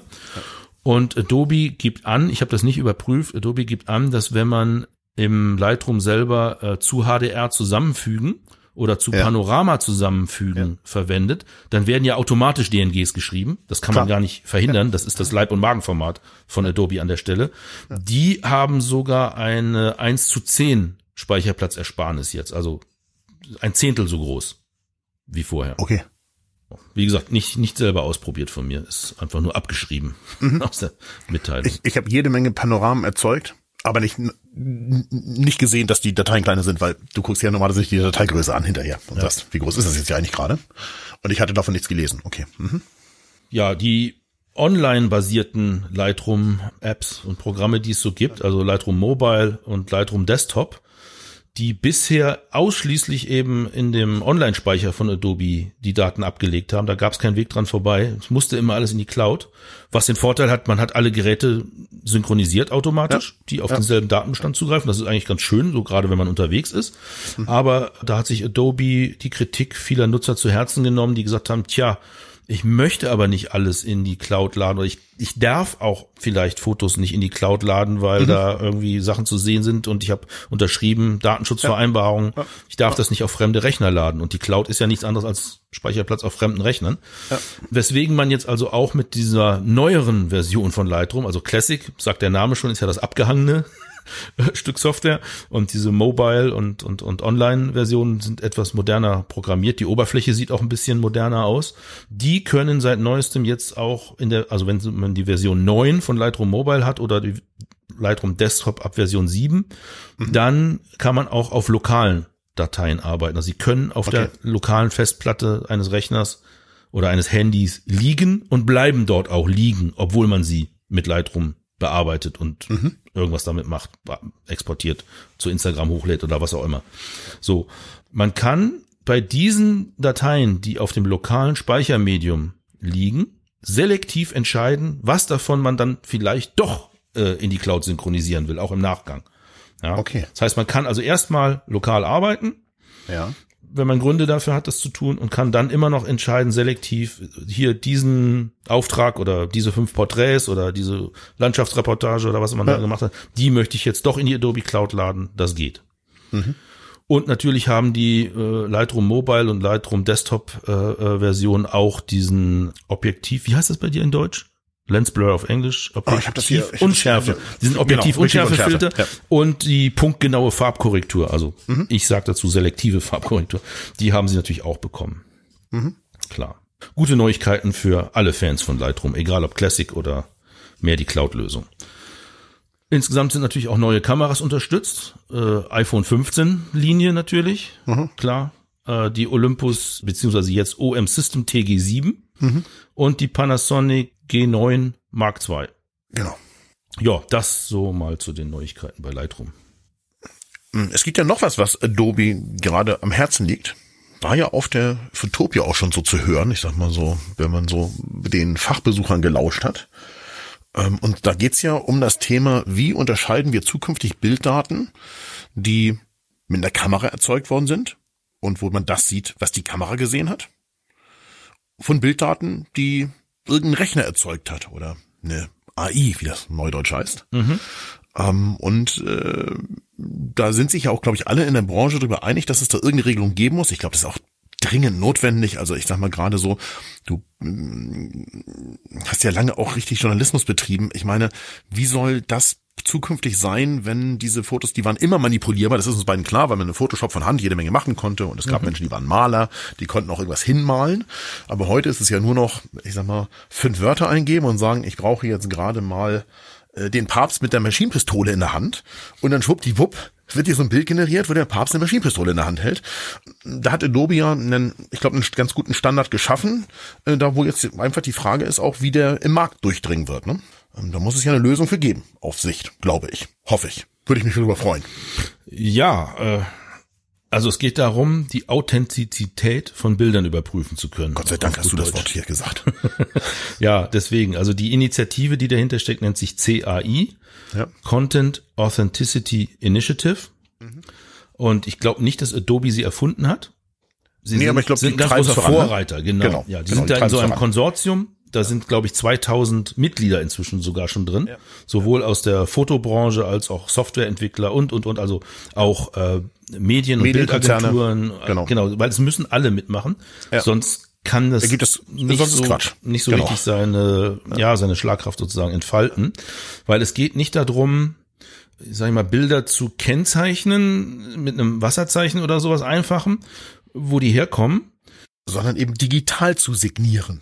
Ne? Ja, über kryptografische Schlüssel ein Bild zu signieren von Anfang an. So, ja. das bedeutet, der Weg eines Bildes wird mitverfolgt oder muss mitverfolgbar gemacht werden. So, ja. damit eben diese Manipulationen an bestimmten Stellen äh, zwar durchgeführt werden können, wenn du das Ja. unbedingt machen möchtest als Ja. Fotokünstler, Ja.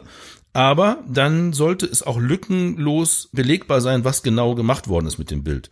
Mhm. Also es fängt damit an, dass schon in der Kamera eben in dem Bild, in den Bilddaten mit drin verschlüsselt wird, von welcher Kamera kommt das Bild, also Kameramodell, Hersteller, Seriennummer womöglich, Ja. schätze ich mal. Ja, Äh, auch. zu welcher Uhrzeit wurde das Bild gemacht?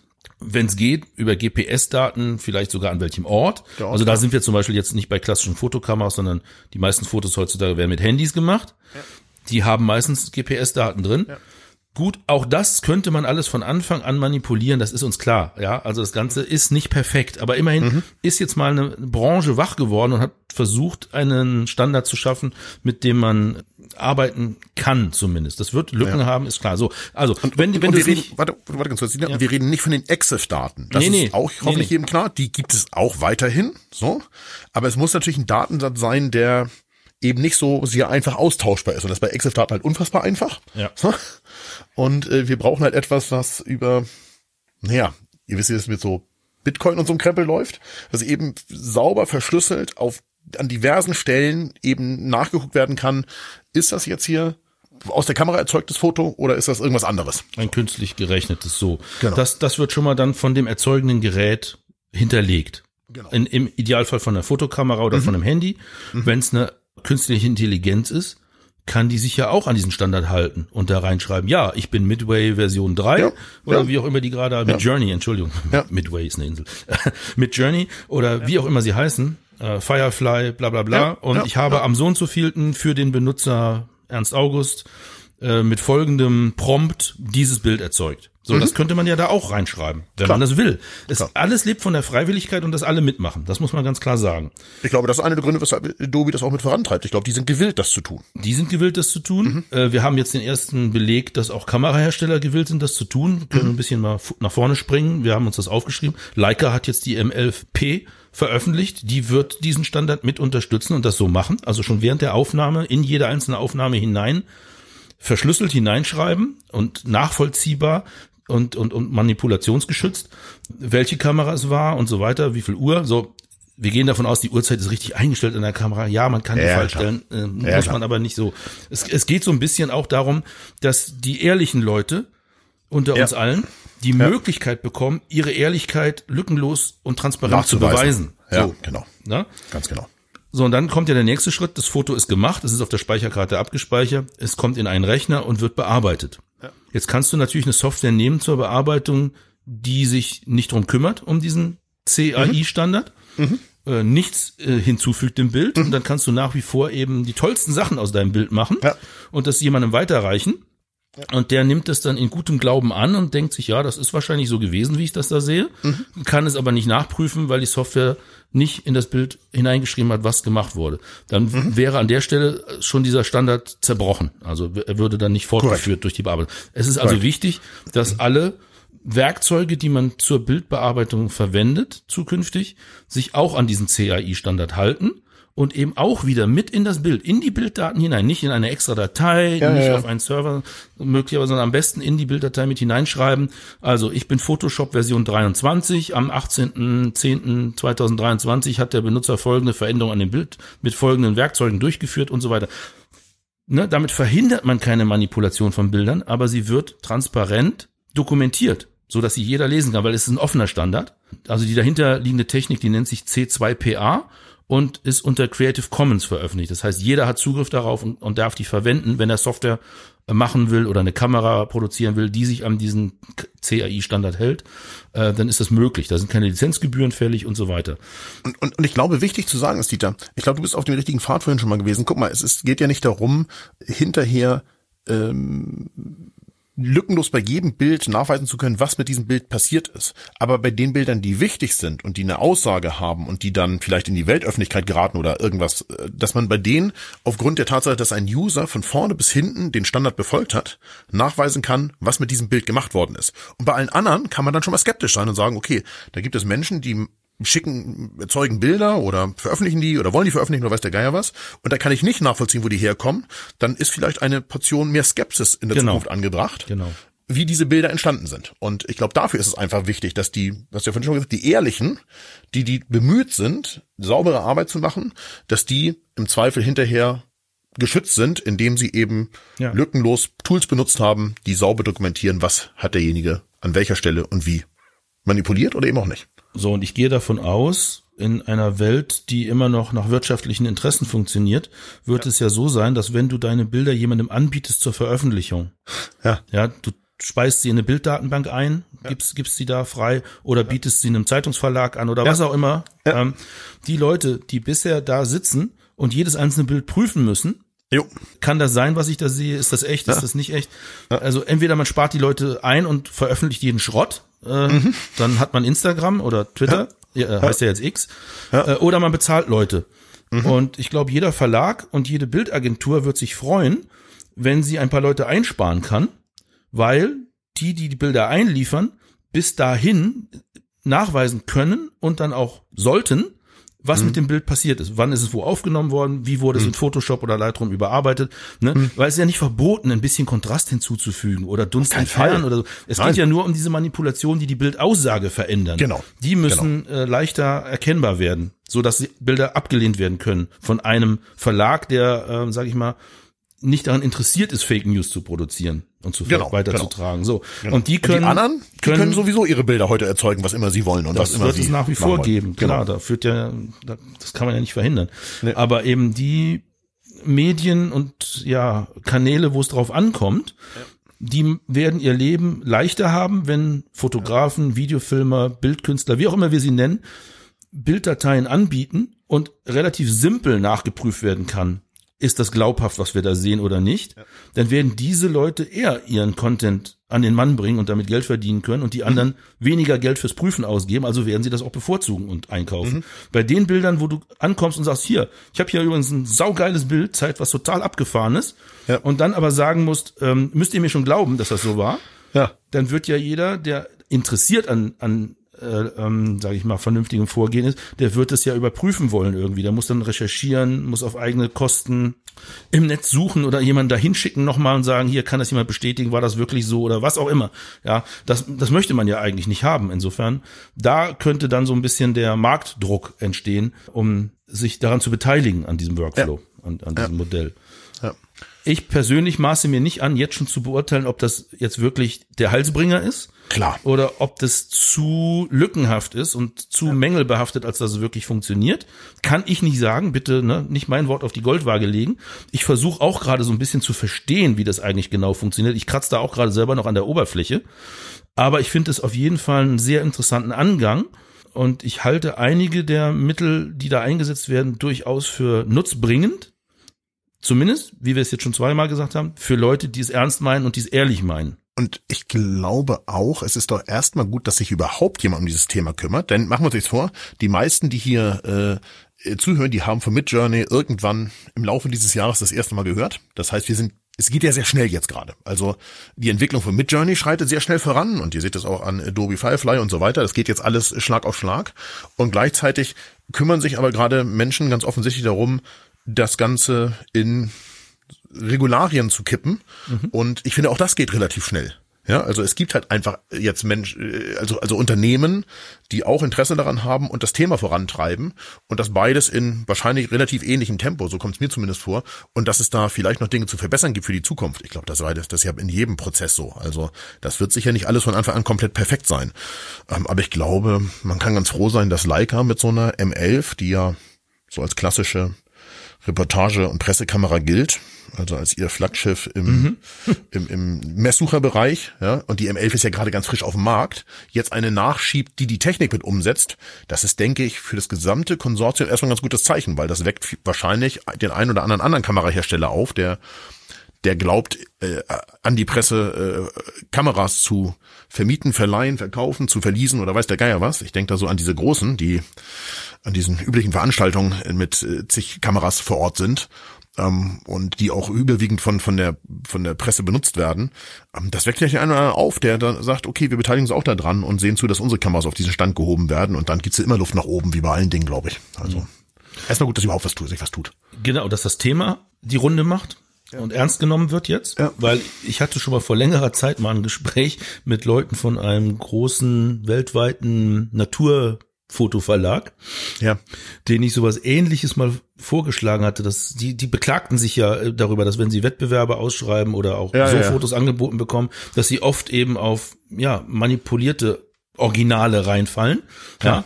Und wie man das denn wohl verhindern könnte und so weiter. Da habe ich auch gesagt, naja, das könnte schon mal mit einer Signatur in der Kamera anfangen, dass man überhaupt schon mal weiß, ist das überhaupt aus einem Fotoapparat so. Aber ja. lange Zeit ist das nicht besprochen worden in der Öffentlichkeit. Jetzt hat es einen Paukenschlag bekommen, weil Adobe das groß vor sich herträgt offensichtlich und andere viel, viele mitmachen. Und das Beste daran ist, dass es ein Open Source äh, Entwicklung mhm. ist. Das heißt, mhm. man kann in die Algorithmen reingucken, die dazu verwendet werden. Es ist keine Lizenzgebühr fällig, wenn man eine Software schreibt, die äh, Sachen aus diesem CRI-Standard ausliest und für den Benutzer anzeigt am Bildschirm. Das heißt also, jeder ist im Prinzip in der Lage, mit einem kostenlosen Stück Software zumindest sich einen Überblick zu verschaffen, ist das, was ich da sehe, irgendwie plausibel. So, und das ist ja schon der erste Schritt, der wichtig ist für alle, wie gesagt, die es ernst meinen mit Veröffentlichungen, die keinen Scheiß veröffentlichen wollen und sich dafür schützen wollen und sich das Leben etwas einfacher machen wollen. Da ist jetzt ein Ansatzpunkt gefunden. So, Open Source, Creative Commons, das finde ich so die beiden großartigsten Schlagworte an der Geschichte. Jo. Nicht nur, dass es wieder ein Branchenprimus sich was ausdenkt und das dann sagt, ja, das ist aber jetzt mein Hoheitsgebiet, hier ja, ja. entscheide ich und nur meine Software darf das und kann das. Ja, Damit würde es ja auch nicht funktionieren, weil es muss in Korrekt. jede Bildbearbeitungssoftware rein und in jede Software, die Bilder annimmt oder veröffentlicht, müsste es eigentlich auch rein. Gut, CAI, da werden wir wahrscheinlich noch öfter von hören jetzt. Glaube ich auch, ja. Ich glaube auch die Kollegen vom Fotopodcast haben da was in Vorbereitung. Die wollen da auch okay. nochmal drüber sprechen in Kürze. Okay, ja. Wenn ich richtig informiert bin. schön, schön. Also du hast dich beschäftigt mit einer sehr kleinen äh, mobilen Kamera, weiß ich. Ach, Dieter, du weißt doch, wie das so im Leben ist. Es gibt so einen Veröffentlichungstermin von irgendeinem so Kamerazeug mhm. und dann wird, äh, sagt der YouTube-Algorithmus und alle anderen Social Web Networks auch, Mensch, da spiele ich jetzt mal alles aus, was heute an diesem Tag zu diesem Ding gelaufen ist, besonders wenn du eins davon angeklickt hast. Mhm. Also es geht um die Osmo Pocket 3, ähm, die, glaube ich, seit Mittwoch, seit letztem Mittwoch auf dem Markt ist, wenn ich mich nicht total täusche. Ich habe sehr viele gesehen, die sie sofort bestellt haben. Ich habe auch zwei englischsprachige Reviews so, ich sag mal, am Flughafen überflogen und ein bisschen durchgeklickt, so rauszufinden, kommt das überhaupt in Frage oder nicht. Ich hatte die Osmo Pocket 2 nicht. Es geht ja um diesen, ihr habt bestimmt schon mal gesehen, diesen kleinen in der Hand haltbaren Stab mit oben einem Gimbal drauf. Also im Prinzip ist es so ein Drohnengimbal und unten dran hängt so ein so ein Handgriff, der ein kleines Display hatte in aller Regel und so ein, zwei Knöpfchen zum Starten von dem Ding und einem Joystick, so eine Art Joystick, um den Gimbal zu bewegen. Ähm, den gab es in der ersten Version. Die erste Version habe ich. Mit dem habe ich aber lange nicht mehr gefilmt und bin dann ja irgendwann zum Vloggen auf äh, äh, hier, wie heißen die Dinger, auf GoPros gewechselt, auf GoPro Hero 10, die ich auch nach wie vor sehr gerne benutze. Mhm. Ähm, und jetzt kam der Pocket 3 raus letzte Woche und ich habe den jetzt erstmal einfach mal bestellt, aufgrund der Tatsache von dem, was ich da so gesehen habe, wo ich gedacht habe, okay, das könnte tatsächlich sinnvoll sein. Es geht als erstes damit los, dass es, das Ding endlich einen größeren Sensor bekommen hat, nämlich ein Zoll. Das heißt, ich hoffe mir, dass es ein ganz kleines bisschen Freistellung gibt. Es wird keine goldene Freistellung sein, nicht so richtig dolle, aber so ein ganz kleines bisschen nach hinten. Wenn man zehn Meter vom Hintergrund wegsteht und man hält das Ding am halb ausgestreckten Arm, dann könnte es hinten ein bisschen unscharf werden. Das wäre schon mal ganz schick, so insgesamt. Mhm. Ähm, aber was ich offen gestanden selber daran am besten finde, ist, dass ich das DJI MiG 2 direkt mit dem Ding verbinden kann. So, und wenn man die Creative Combo kauft, die es da gibt, dann ist das auch dabei. Ich habe im Moment kein DJI-Mic, sondern ich schließe an meine GoPro, eine Funkstrecke an oder ein Lavalier-Mikrofon mit einem Kabel in das Media-Mod und dann muss ich das Kabel aus dem Bild halten, weil das Kabel natürlich im Bild zu sehen ist, wenn man das nicht ordentlich weghält und diese ganzen Blödsinn, so. Und ich möchte das zum Vloggen benutzen und einfach noch einfacher mal was in die Kamera sprechen können, denn das ist mit den GoPros okay, aber es ist nicht ideal. Und mhm. deswegen habe ich das Teil mal bestellt und zwar, wie gesagt, als Creative äh, Dingsbums hier äh, Combo. Ähm, da ist so ein Zusatzakku dabei, den man unten ranklipsen kann, dann wird der Griff ein bisschen länger und die Kamera hat irgendwie 60 Prozent mehr Akku. Gleichzeitig gibt's ist an dem Zusatzakku unten ein Viertel Zoll Gewinde. Es gibt aber auch einen, eine Griffverlängerung ohne Akku, die ist ein bisschen kleiner, wird der Griff nicht ganz so groß, hat man auch ein Viertel Zoll und wie gesagt, man hat eine Weitwinkel, man hat einen Weitwinkel-Linsenaufsatz und dieses äh, DJI MiG 2 Und ich glaube, damit werde ich jetzt als nächstes ein bisschen vloggen. Und ich habe natürlich auch Dinge angeguckt zum Thema Active Track. Da ist jetzt Active Track 6.0 verbaut. Das finde ich ganz gut, wenn das Ding irgendwo hinstellt und ich kann mich ein bisschen bewegen und sie verfolgt mich, wird das Bild ein bisschen dynamischer, auf alle Fälle dynamischer, als wenn ich eine GoPro auf dem Stativ hinstelle, so, mhm. weil die bewegt sich eben gar nicht, weil sie eben kein Gimbal verbaut hat, also kein Motor. Mhm. Ja, und insofern bin ich so jetzt ganz gespannt und will mal gucken, wie das, ob das so ganz gut funktioniert für das, was ich damit so machen möchte.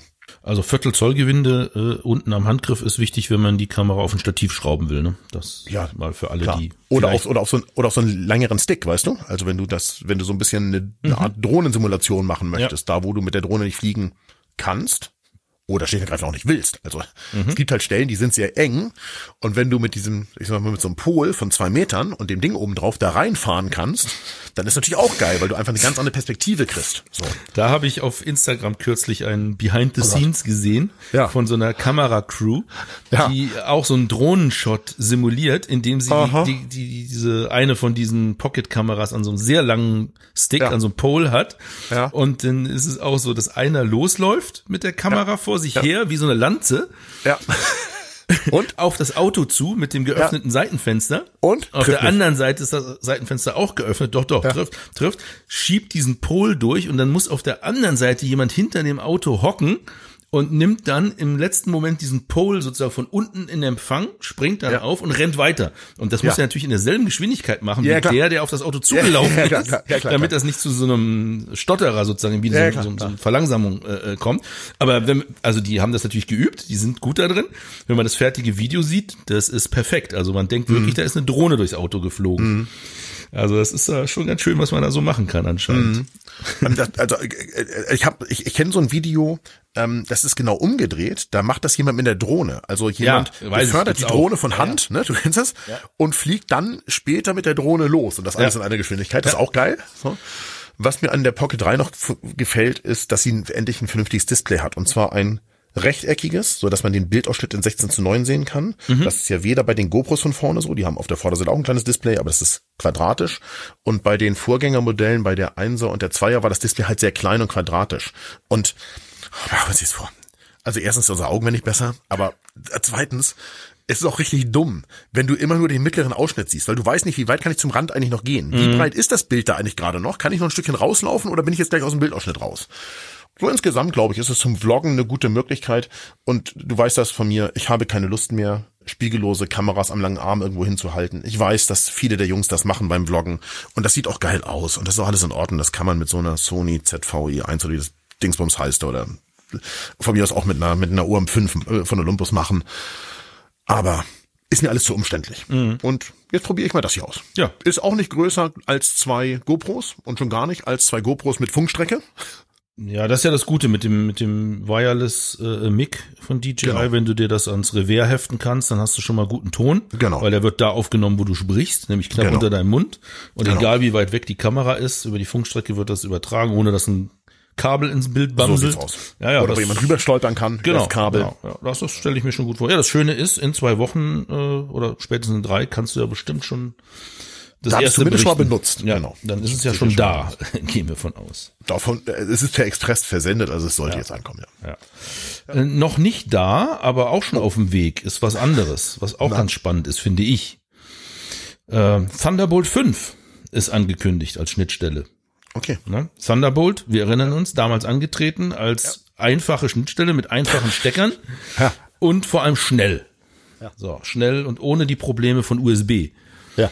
Jetzt sind wir, im Moment sind wir ja bei Thunderbolt 4. Also wer jetzt einen aktuellen Rechner kauft, hat mit hoher Wahrscheinlichkeit eine Thunderbolt, eine oder mehrere Thunderbolt 4 Schnittstellen eingebaut, mhm. die auf den Werbeprospekten und in den technischen Daten oft als Thunderbolt 4 Schrägstrich USB 4 bezeichnet werden.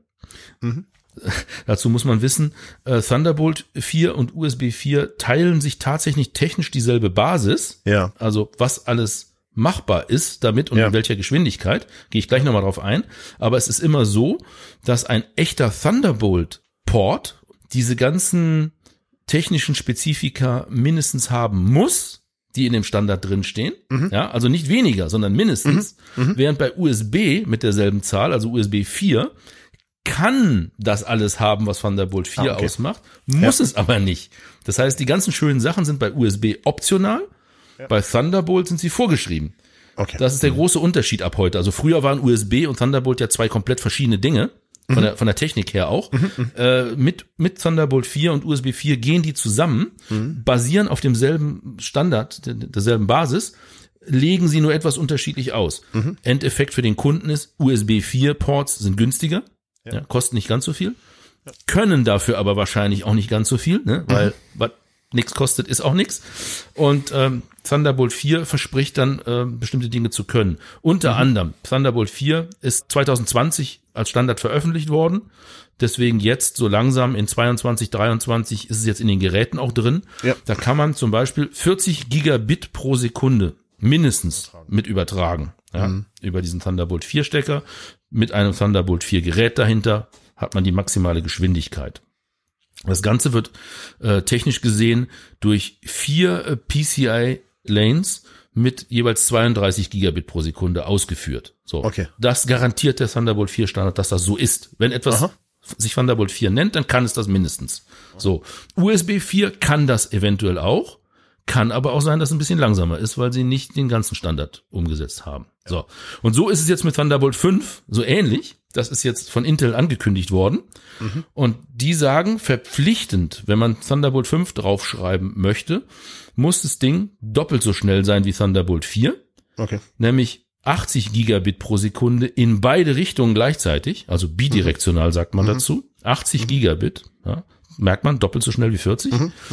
Und es gibt zusätzlich einen sogenannten asymmetrischen Modus, Okay. bei dem man 120 Gigabit in eine Richtung übertragen kann und dafür dann nur 40 in die andere.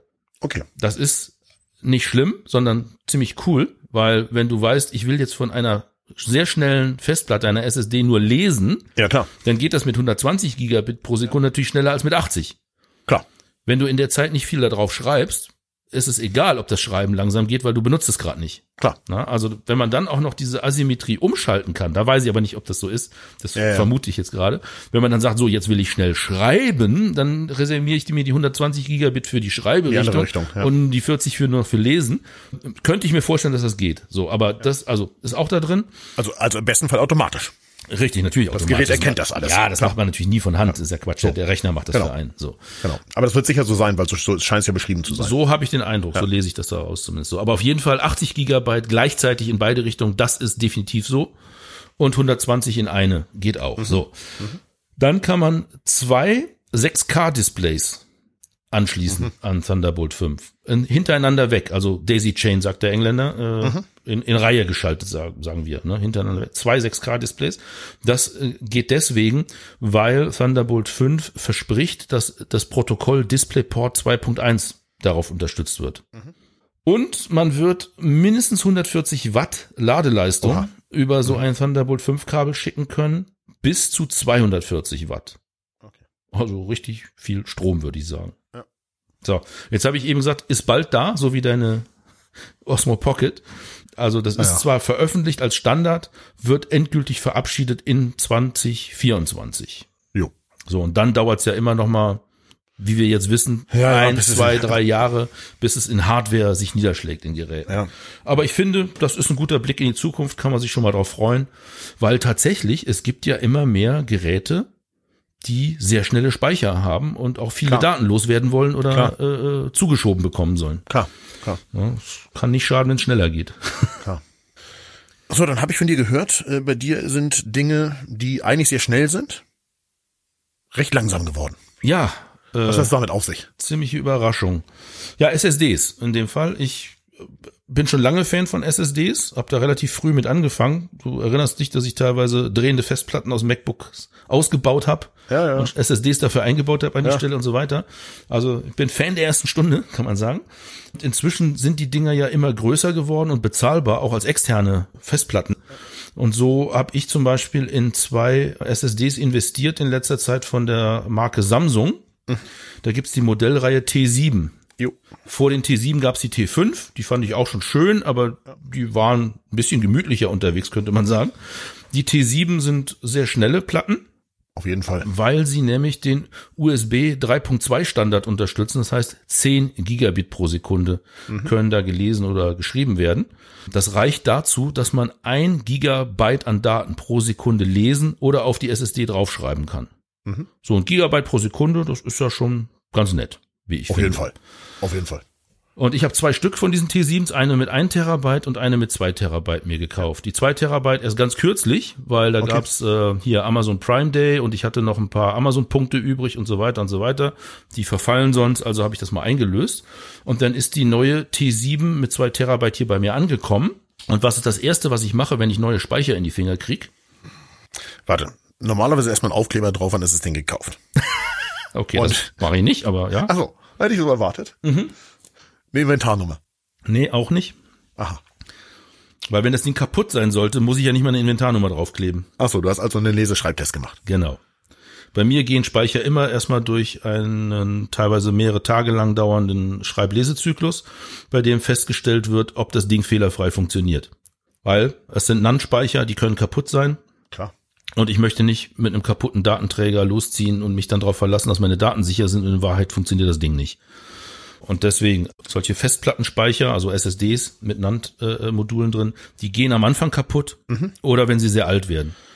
Wenn sie in der Mitte ihrer Lebenszeit sind, passiert da eigentlich recht wenig mit, da kann man sich auf die Dinger verlassen. Deswegen mache ich immer so einen Einbrenntest, könnte man auch sagen. Das habe ich auch mit dieser gemacht, der neuen 2 Terabyte äh, SSD. Das heißt, die wird einmal komplett vollgeschrieben mit einem Testmuster, also nicht nur mit Nullen oder Einsen, Ja, sondern schon mit, mit verschiedenen äh, Daten und dann wird es wieder gelesen und geguckt, kommt es fehlerfrei von der Platte zurück. Und das eben einmal komplett das Medium vollschreiben und wieder lesen. Und diese Software, die das macht, die macht was Nützliches nebenbei. Die prüft nicht nur, ob das Ergebnis okay ist, was da von der Platte zurückkommt. Sie protokolliert auch mit, wie schnell geschrieben und gelesen wurde in der Zeit. Also die Megabyte bzw. Gigabyte pro Sekunde. Ja, und dabei ist mir aufgefallen, dass diese 2 Terabyte Platte wahnsinnig schnell schreibt und liest. Die ersten paar hundert Gigabyte. Und dann wird sie langsam. Und zwar richtig langsam. Da gingen die Leseraten von, also Entschuldigung, die Schreibraten, die am Beginn des Tests 850 Megabyte pro Sekunde auf die SSD geschrieben haben, gingen die runter auf unter 150 Megabyte. Ja, wahrscheinlich eine billige, gefakte, gefälschte Platte gekauft. War auch billig. Ja, wäre vielleicht eine Möglichkeit. Glaube ich jetzt aber noch nicht dran, Okay. ehrlich gesagt. Weil die Geschwindigkeit ging nach einer Zeit auch wieder hoch. Aha. Ja. Also es, äh, ich habe so, so Protokolle äh, in, in so einem Gra Graphen Ja, ja. Äh, mit mitschreiben lassen. Da kann man so richtig sehen, wie das so whoop, runtergeht, dann paar Minuten lang oder beziehungsweise ein paar hundert Gigabyte lang äh, auf einem niedrigen Niveau bleibt, dann ein bisschen hochgeht und dann wieder auf die ursprüngliche Geschwindigkeit, dann wieder runter, Ach dann wieder schön. hoch und so weiter. Ja. Dann habe ich gesagt, huch, das ist ja komisch. Ist diese 2 Terabyte Platte vielleicht defekt oder funktioniert nicht so ganz? Habe ich meine 1 Terabyte Platte, die ich ja schon länger habe, genommen, mit der ich bisher immer sehr zufrieden habe denselben Test mit der auch nochmal gemacht. Und was stelle ich fest? Dasselbe Verhalten. Fälschung. Genau. Gibt's doch nicht. Genau dasselbe äh, Verhalten. Okay.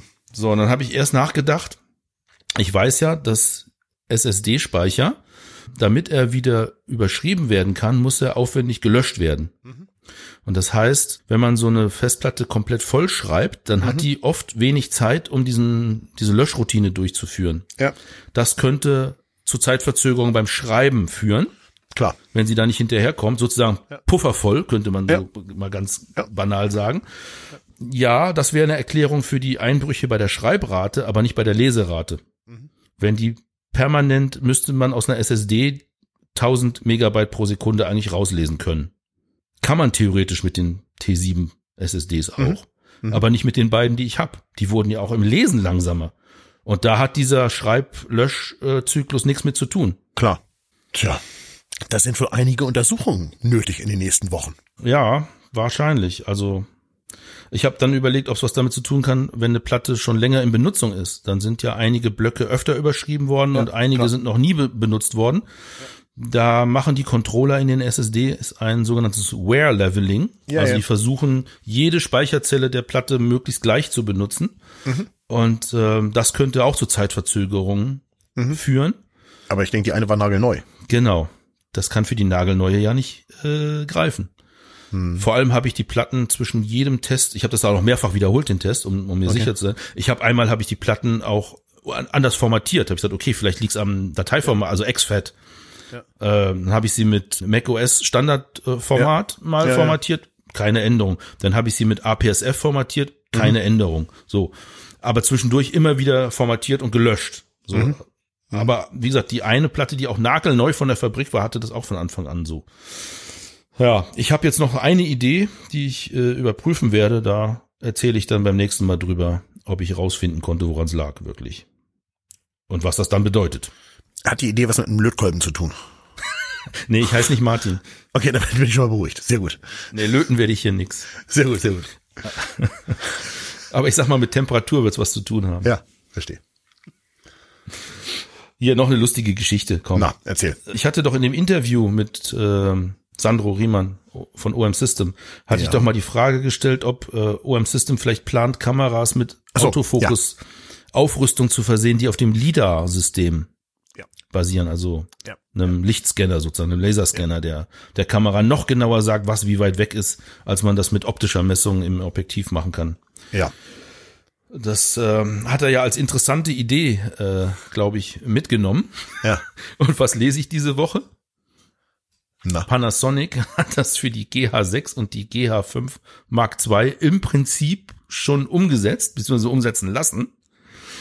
Du kannst nämlich mit einem USB-Kabel den Gimbal von DJI, der hat so ein LIDAR-Modul, ein LIDAR-Modul, ja, ja, den kannst du unter die Kamera schrauben und dann mit einem USB-Kabel äh, äh, verbinden und okay. dann liefert der DJI Gimbal seine LIDAR-Entfernungsdaten, die er im Raum oder in der Natur, wo auch immer du gerade bist, gemessen, also gemessen hat. hat. meldet er als Information an die Kamera und dann weiß das Autofokus-Modul der Kamera zumindest schon mal, wohin grob die Reise geht. Das heißt, kann die viel schneller anspringen mhm. und in welche mhm. Richtung auch vor allem. Mhm.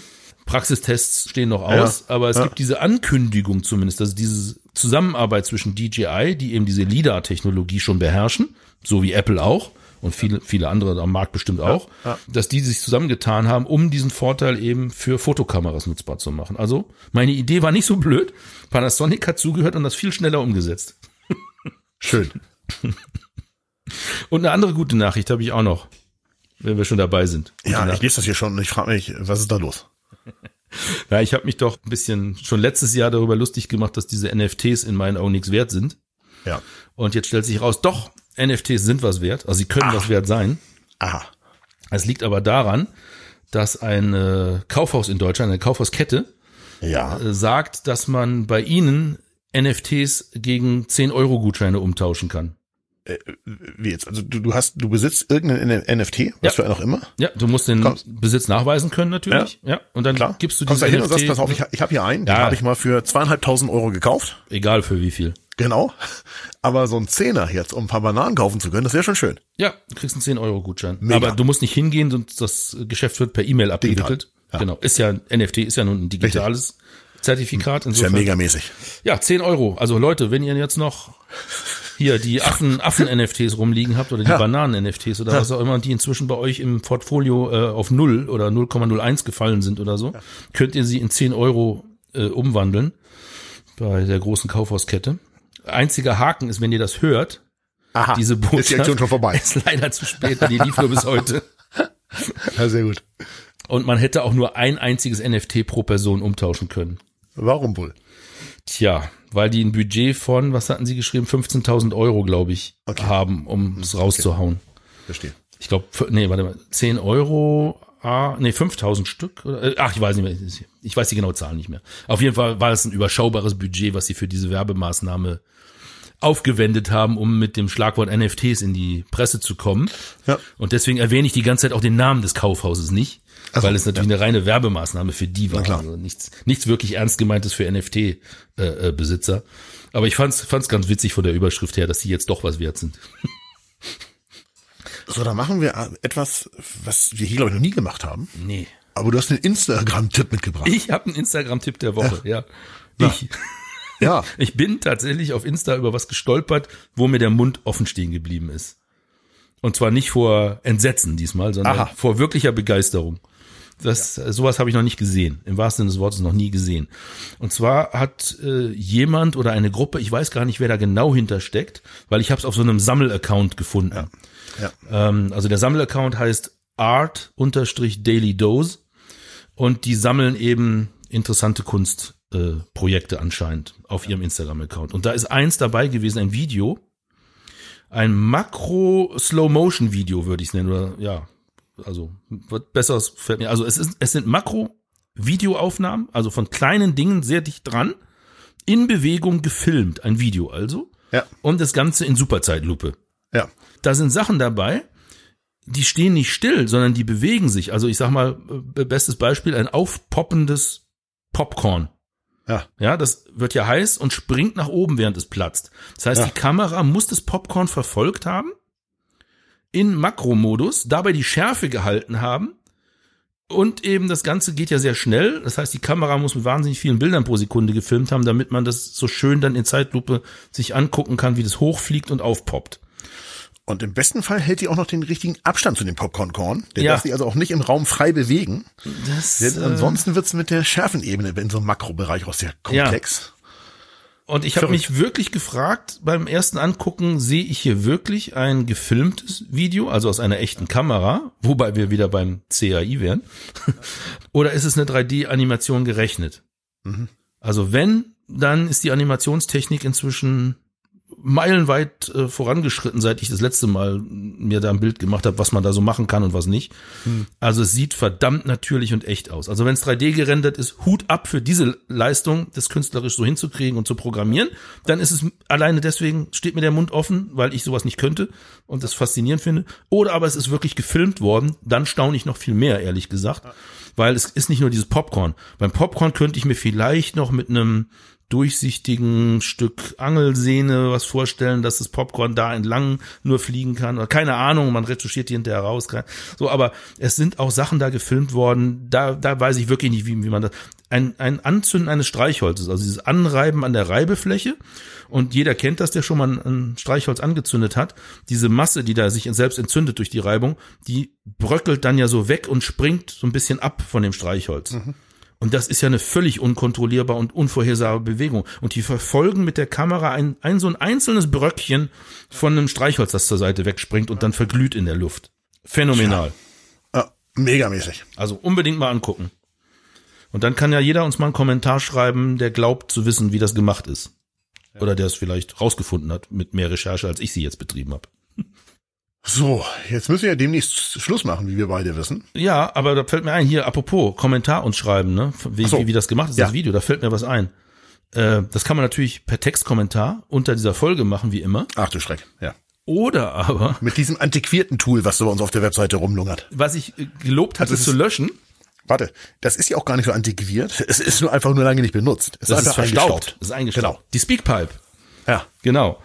Die Speakpipe. Ich hatte gelobt in einer der letzten Folgen, sie zu entfernen, weil ich dachte, es sei ein Plugin in WordPress. Ja. Und man soll ja Plugins in WordPress, die man nicht benutzt oder die nicht benutzt werden, entfernen, weil jedes Plugin ein Sicherheitsrisiko darstellt.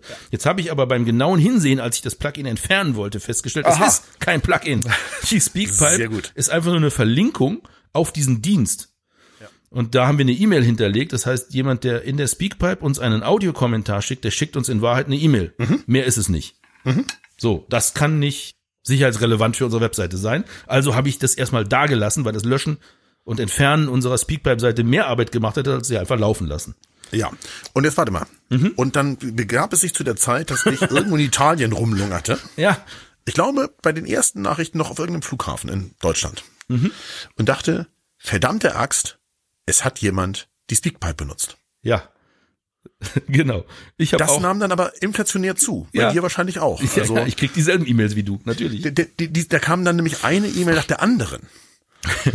und dann dachte ich erst, irgendein AIs Voice-Roboter hat die Schnittstelle entdeckt und schickt uns jetzt Werbenachrichten, die wir schön einblenden können. Aber dann kam mir irgendwie die Stimme so bekannt vor. Also wir haben, ich glaube, insgesamt haben wir, glaube ich, elf oder zwölf Nachrichten bekommen. Mhm. Ich habe mal die für mich persönlich fünf schönsten davon rausgesucht. Oh, Die herrlich. kann ich jetzt hier mal zum Besten geben, damit Ja, sich auch jeder unserer total. Hörerinnen ein Bild machen kann, was wir da bekommen haben. Also am Anfang war ich verdutzt und ihr jetzt vielleicht auch gleich und am Ende können wir mal überlegen, Wer das gewesen sein wer das wohl war. Ich spiele mir die erste ab. Ja. Hallo, hallo, mein Papa hat gesagt, ich soll mal auf das Knöpfchen drücken und dann mal erzählen, was ich für eine Kamera will zu Weihnachten. Ich hätte gerne zu Weihnachten eine Canon R3 mit der Funktion von der Z9. Also das wäre ganz toll, wenn das ginge. Und dann würde ich das im Kindergarten auch gerne den Leuten zeigen, den anderen, den Eltern und den ganzen anderen, meiner besten Freundin, der Heidi.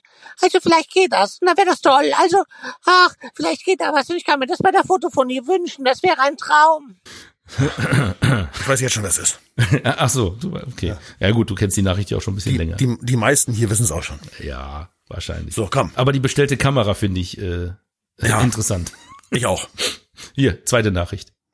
Hola, muy buenas tardes. Vamos a ver si conocemos a este programa y a ver cómo pinchamos el botón para dejar un mensaje a ustedes. Vamos a ver si le gusta el mensaje y a ver si en este caso podemos hacer una entrevista de la fotografía. Yo supongo que usted habla español y en este caso la haremos los dos juntos. Mhm. Also Viva, viva la Mexico. ich weiß nicht, ob es echtes Spanisch ist. Ich vermute schon. Ich verstehe kein Ja, auch. Wort, aber ich kann halt kann auch kein Spanisch. Ja, auch nicht. Aber es nährt schon den Verdacht, wer dahinter stecken könnte. Ja. Ein bisschen aus der Kurve geworfen hat mich folgende Nachricht. Na. Ach, jetzt muss ich ja mal gucken. Da ist doch der kleine Dieter dahinter. Ach, na, macht das so schön. Also, da könnte ich mich direkt drin verlieben. Ach, so was aber was. Ach, Dieterchen, wenn ich deine Sprachnachricht schicke, dann ist die ganz für dich persönlich. Ja, das muss ich mal so sagen. Ach. Ja, da würde ich mir auch große Sorgen machen, wenn ich solche Nachrichten bekommen würde. Ich äh, musste ziemlich lachen. So, und dann äh, gab es nochmal zwei im Nachschlag. Die Ah. waren auch cool. Pass auf. mal gucken, was wir noch hinkriegen, wenn äh, einmal die Stimme so weit weg ist. Und ah, jetzt hat mir der Dieter auch noch erzählt, dass die Speakpipe bleibt. Also sowas, jetzt haben wir die ganze Verwandtschaft überhaupt da. Alaminiert, alaminiert, dass sie dementsprechend Bescheid sagt, dass er abschalten soll. Also sowas hier, die Fotophonie, die nimmt mich voll auf den Arm, das geht ja gar nicht. Also müssen wir mal schauen, was hier noch geht.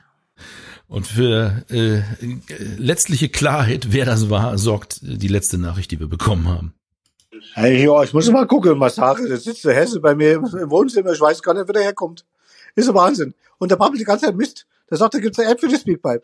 Das ist unglaublich. Wenn du guckst und der Bayer sitzt daneben, der guckt genauso blöd, dass du wäschst. Also, das geht gar nicht. Muss man sagen, also wenn ihr die Speakpipe mal abschalten sollt, wo soll da mein Kommentar noch hin? Das geht überhaupt gar nicht. Ihr müsst mir helfen. Also, bitte, ruft mich zurück unter den 110. Dankeschön. Also, äh, da steckt ziemlich sicher der Kollege Michael vom Foto-Podcast dahinter. Und ich muss sagen, ähm, das ist zwar eine Form von Spam und eigentlich schon fast Telefonterror. Ja. Wenn man zwölf solcher Nachrichten kriegt. Aber man, jede, jede war abgemahnt werden. Ja, theoretisch. Aber jede war ein bisschen anders und ich finde mit so viel Charme und Witz gemacht. Also ich konnte herzlich drüber lachen. Am Anfang dachte ich auch, was soll der Scheiß? Was ist denn hier los? Und dann also, habe ich es geschnallt. Das ist der Michael. Und dann fand ich es ziemlich witzig, muss ich sagen. Also Michael, danke für die Überraschung. Hast du echt lustig gemacht und äh, darauf hingewiesen, dass unsere Speakpipe offensichtlich fortbesteht und äh, noch funktioniert. Sehr cool. Das heißt, ihr da draußen könnt sie auch mal wieder benutzen. Ja. Ihr müsst jetzt nicht versuchen, den Michael zu übertreffen. Nee. Das tut nicht Not.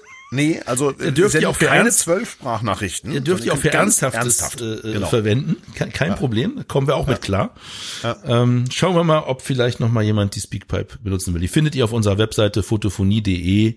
Ich glaube, unter Kontakt, glaube ich, haben wir die. Kontakt oder Feedback. Ich weiß gar nicht so genau auf unserer Seite. Ja. Sie ist auf jeden Fall noch da und funktioniert.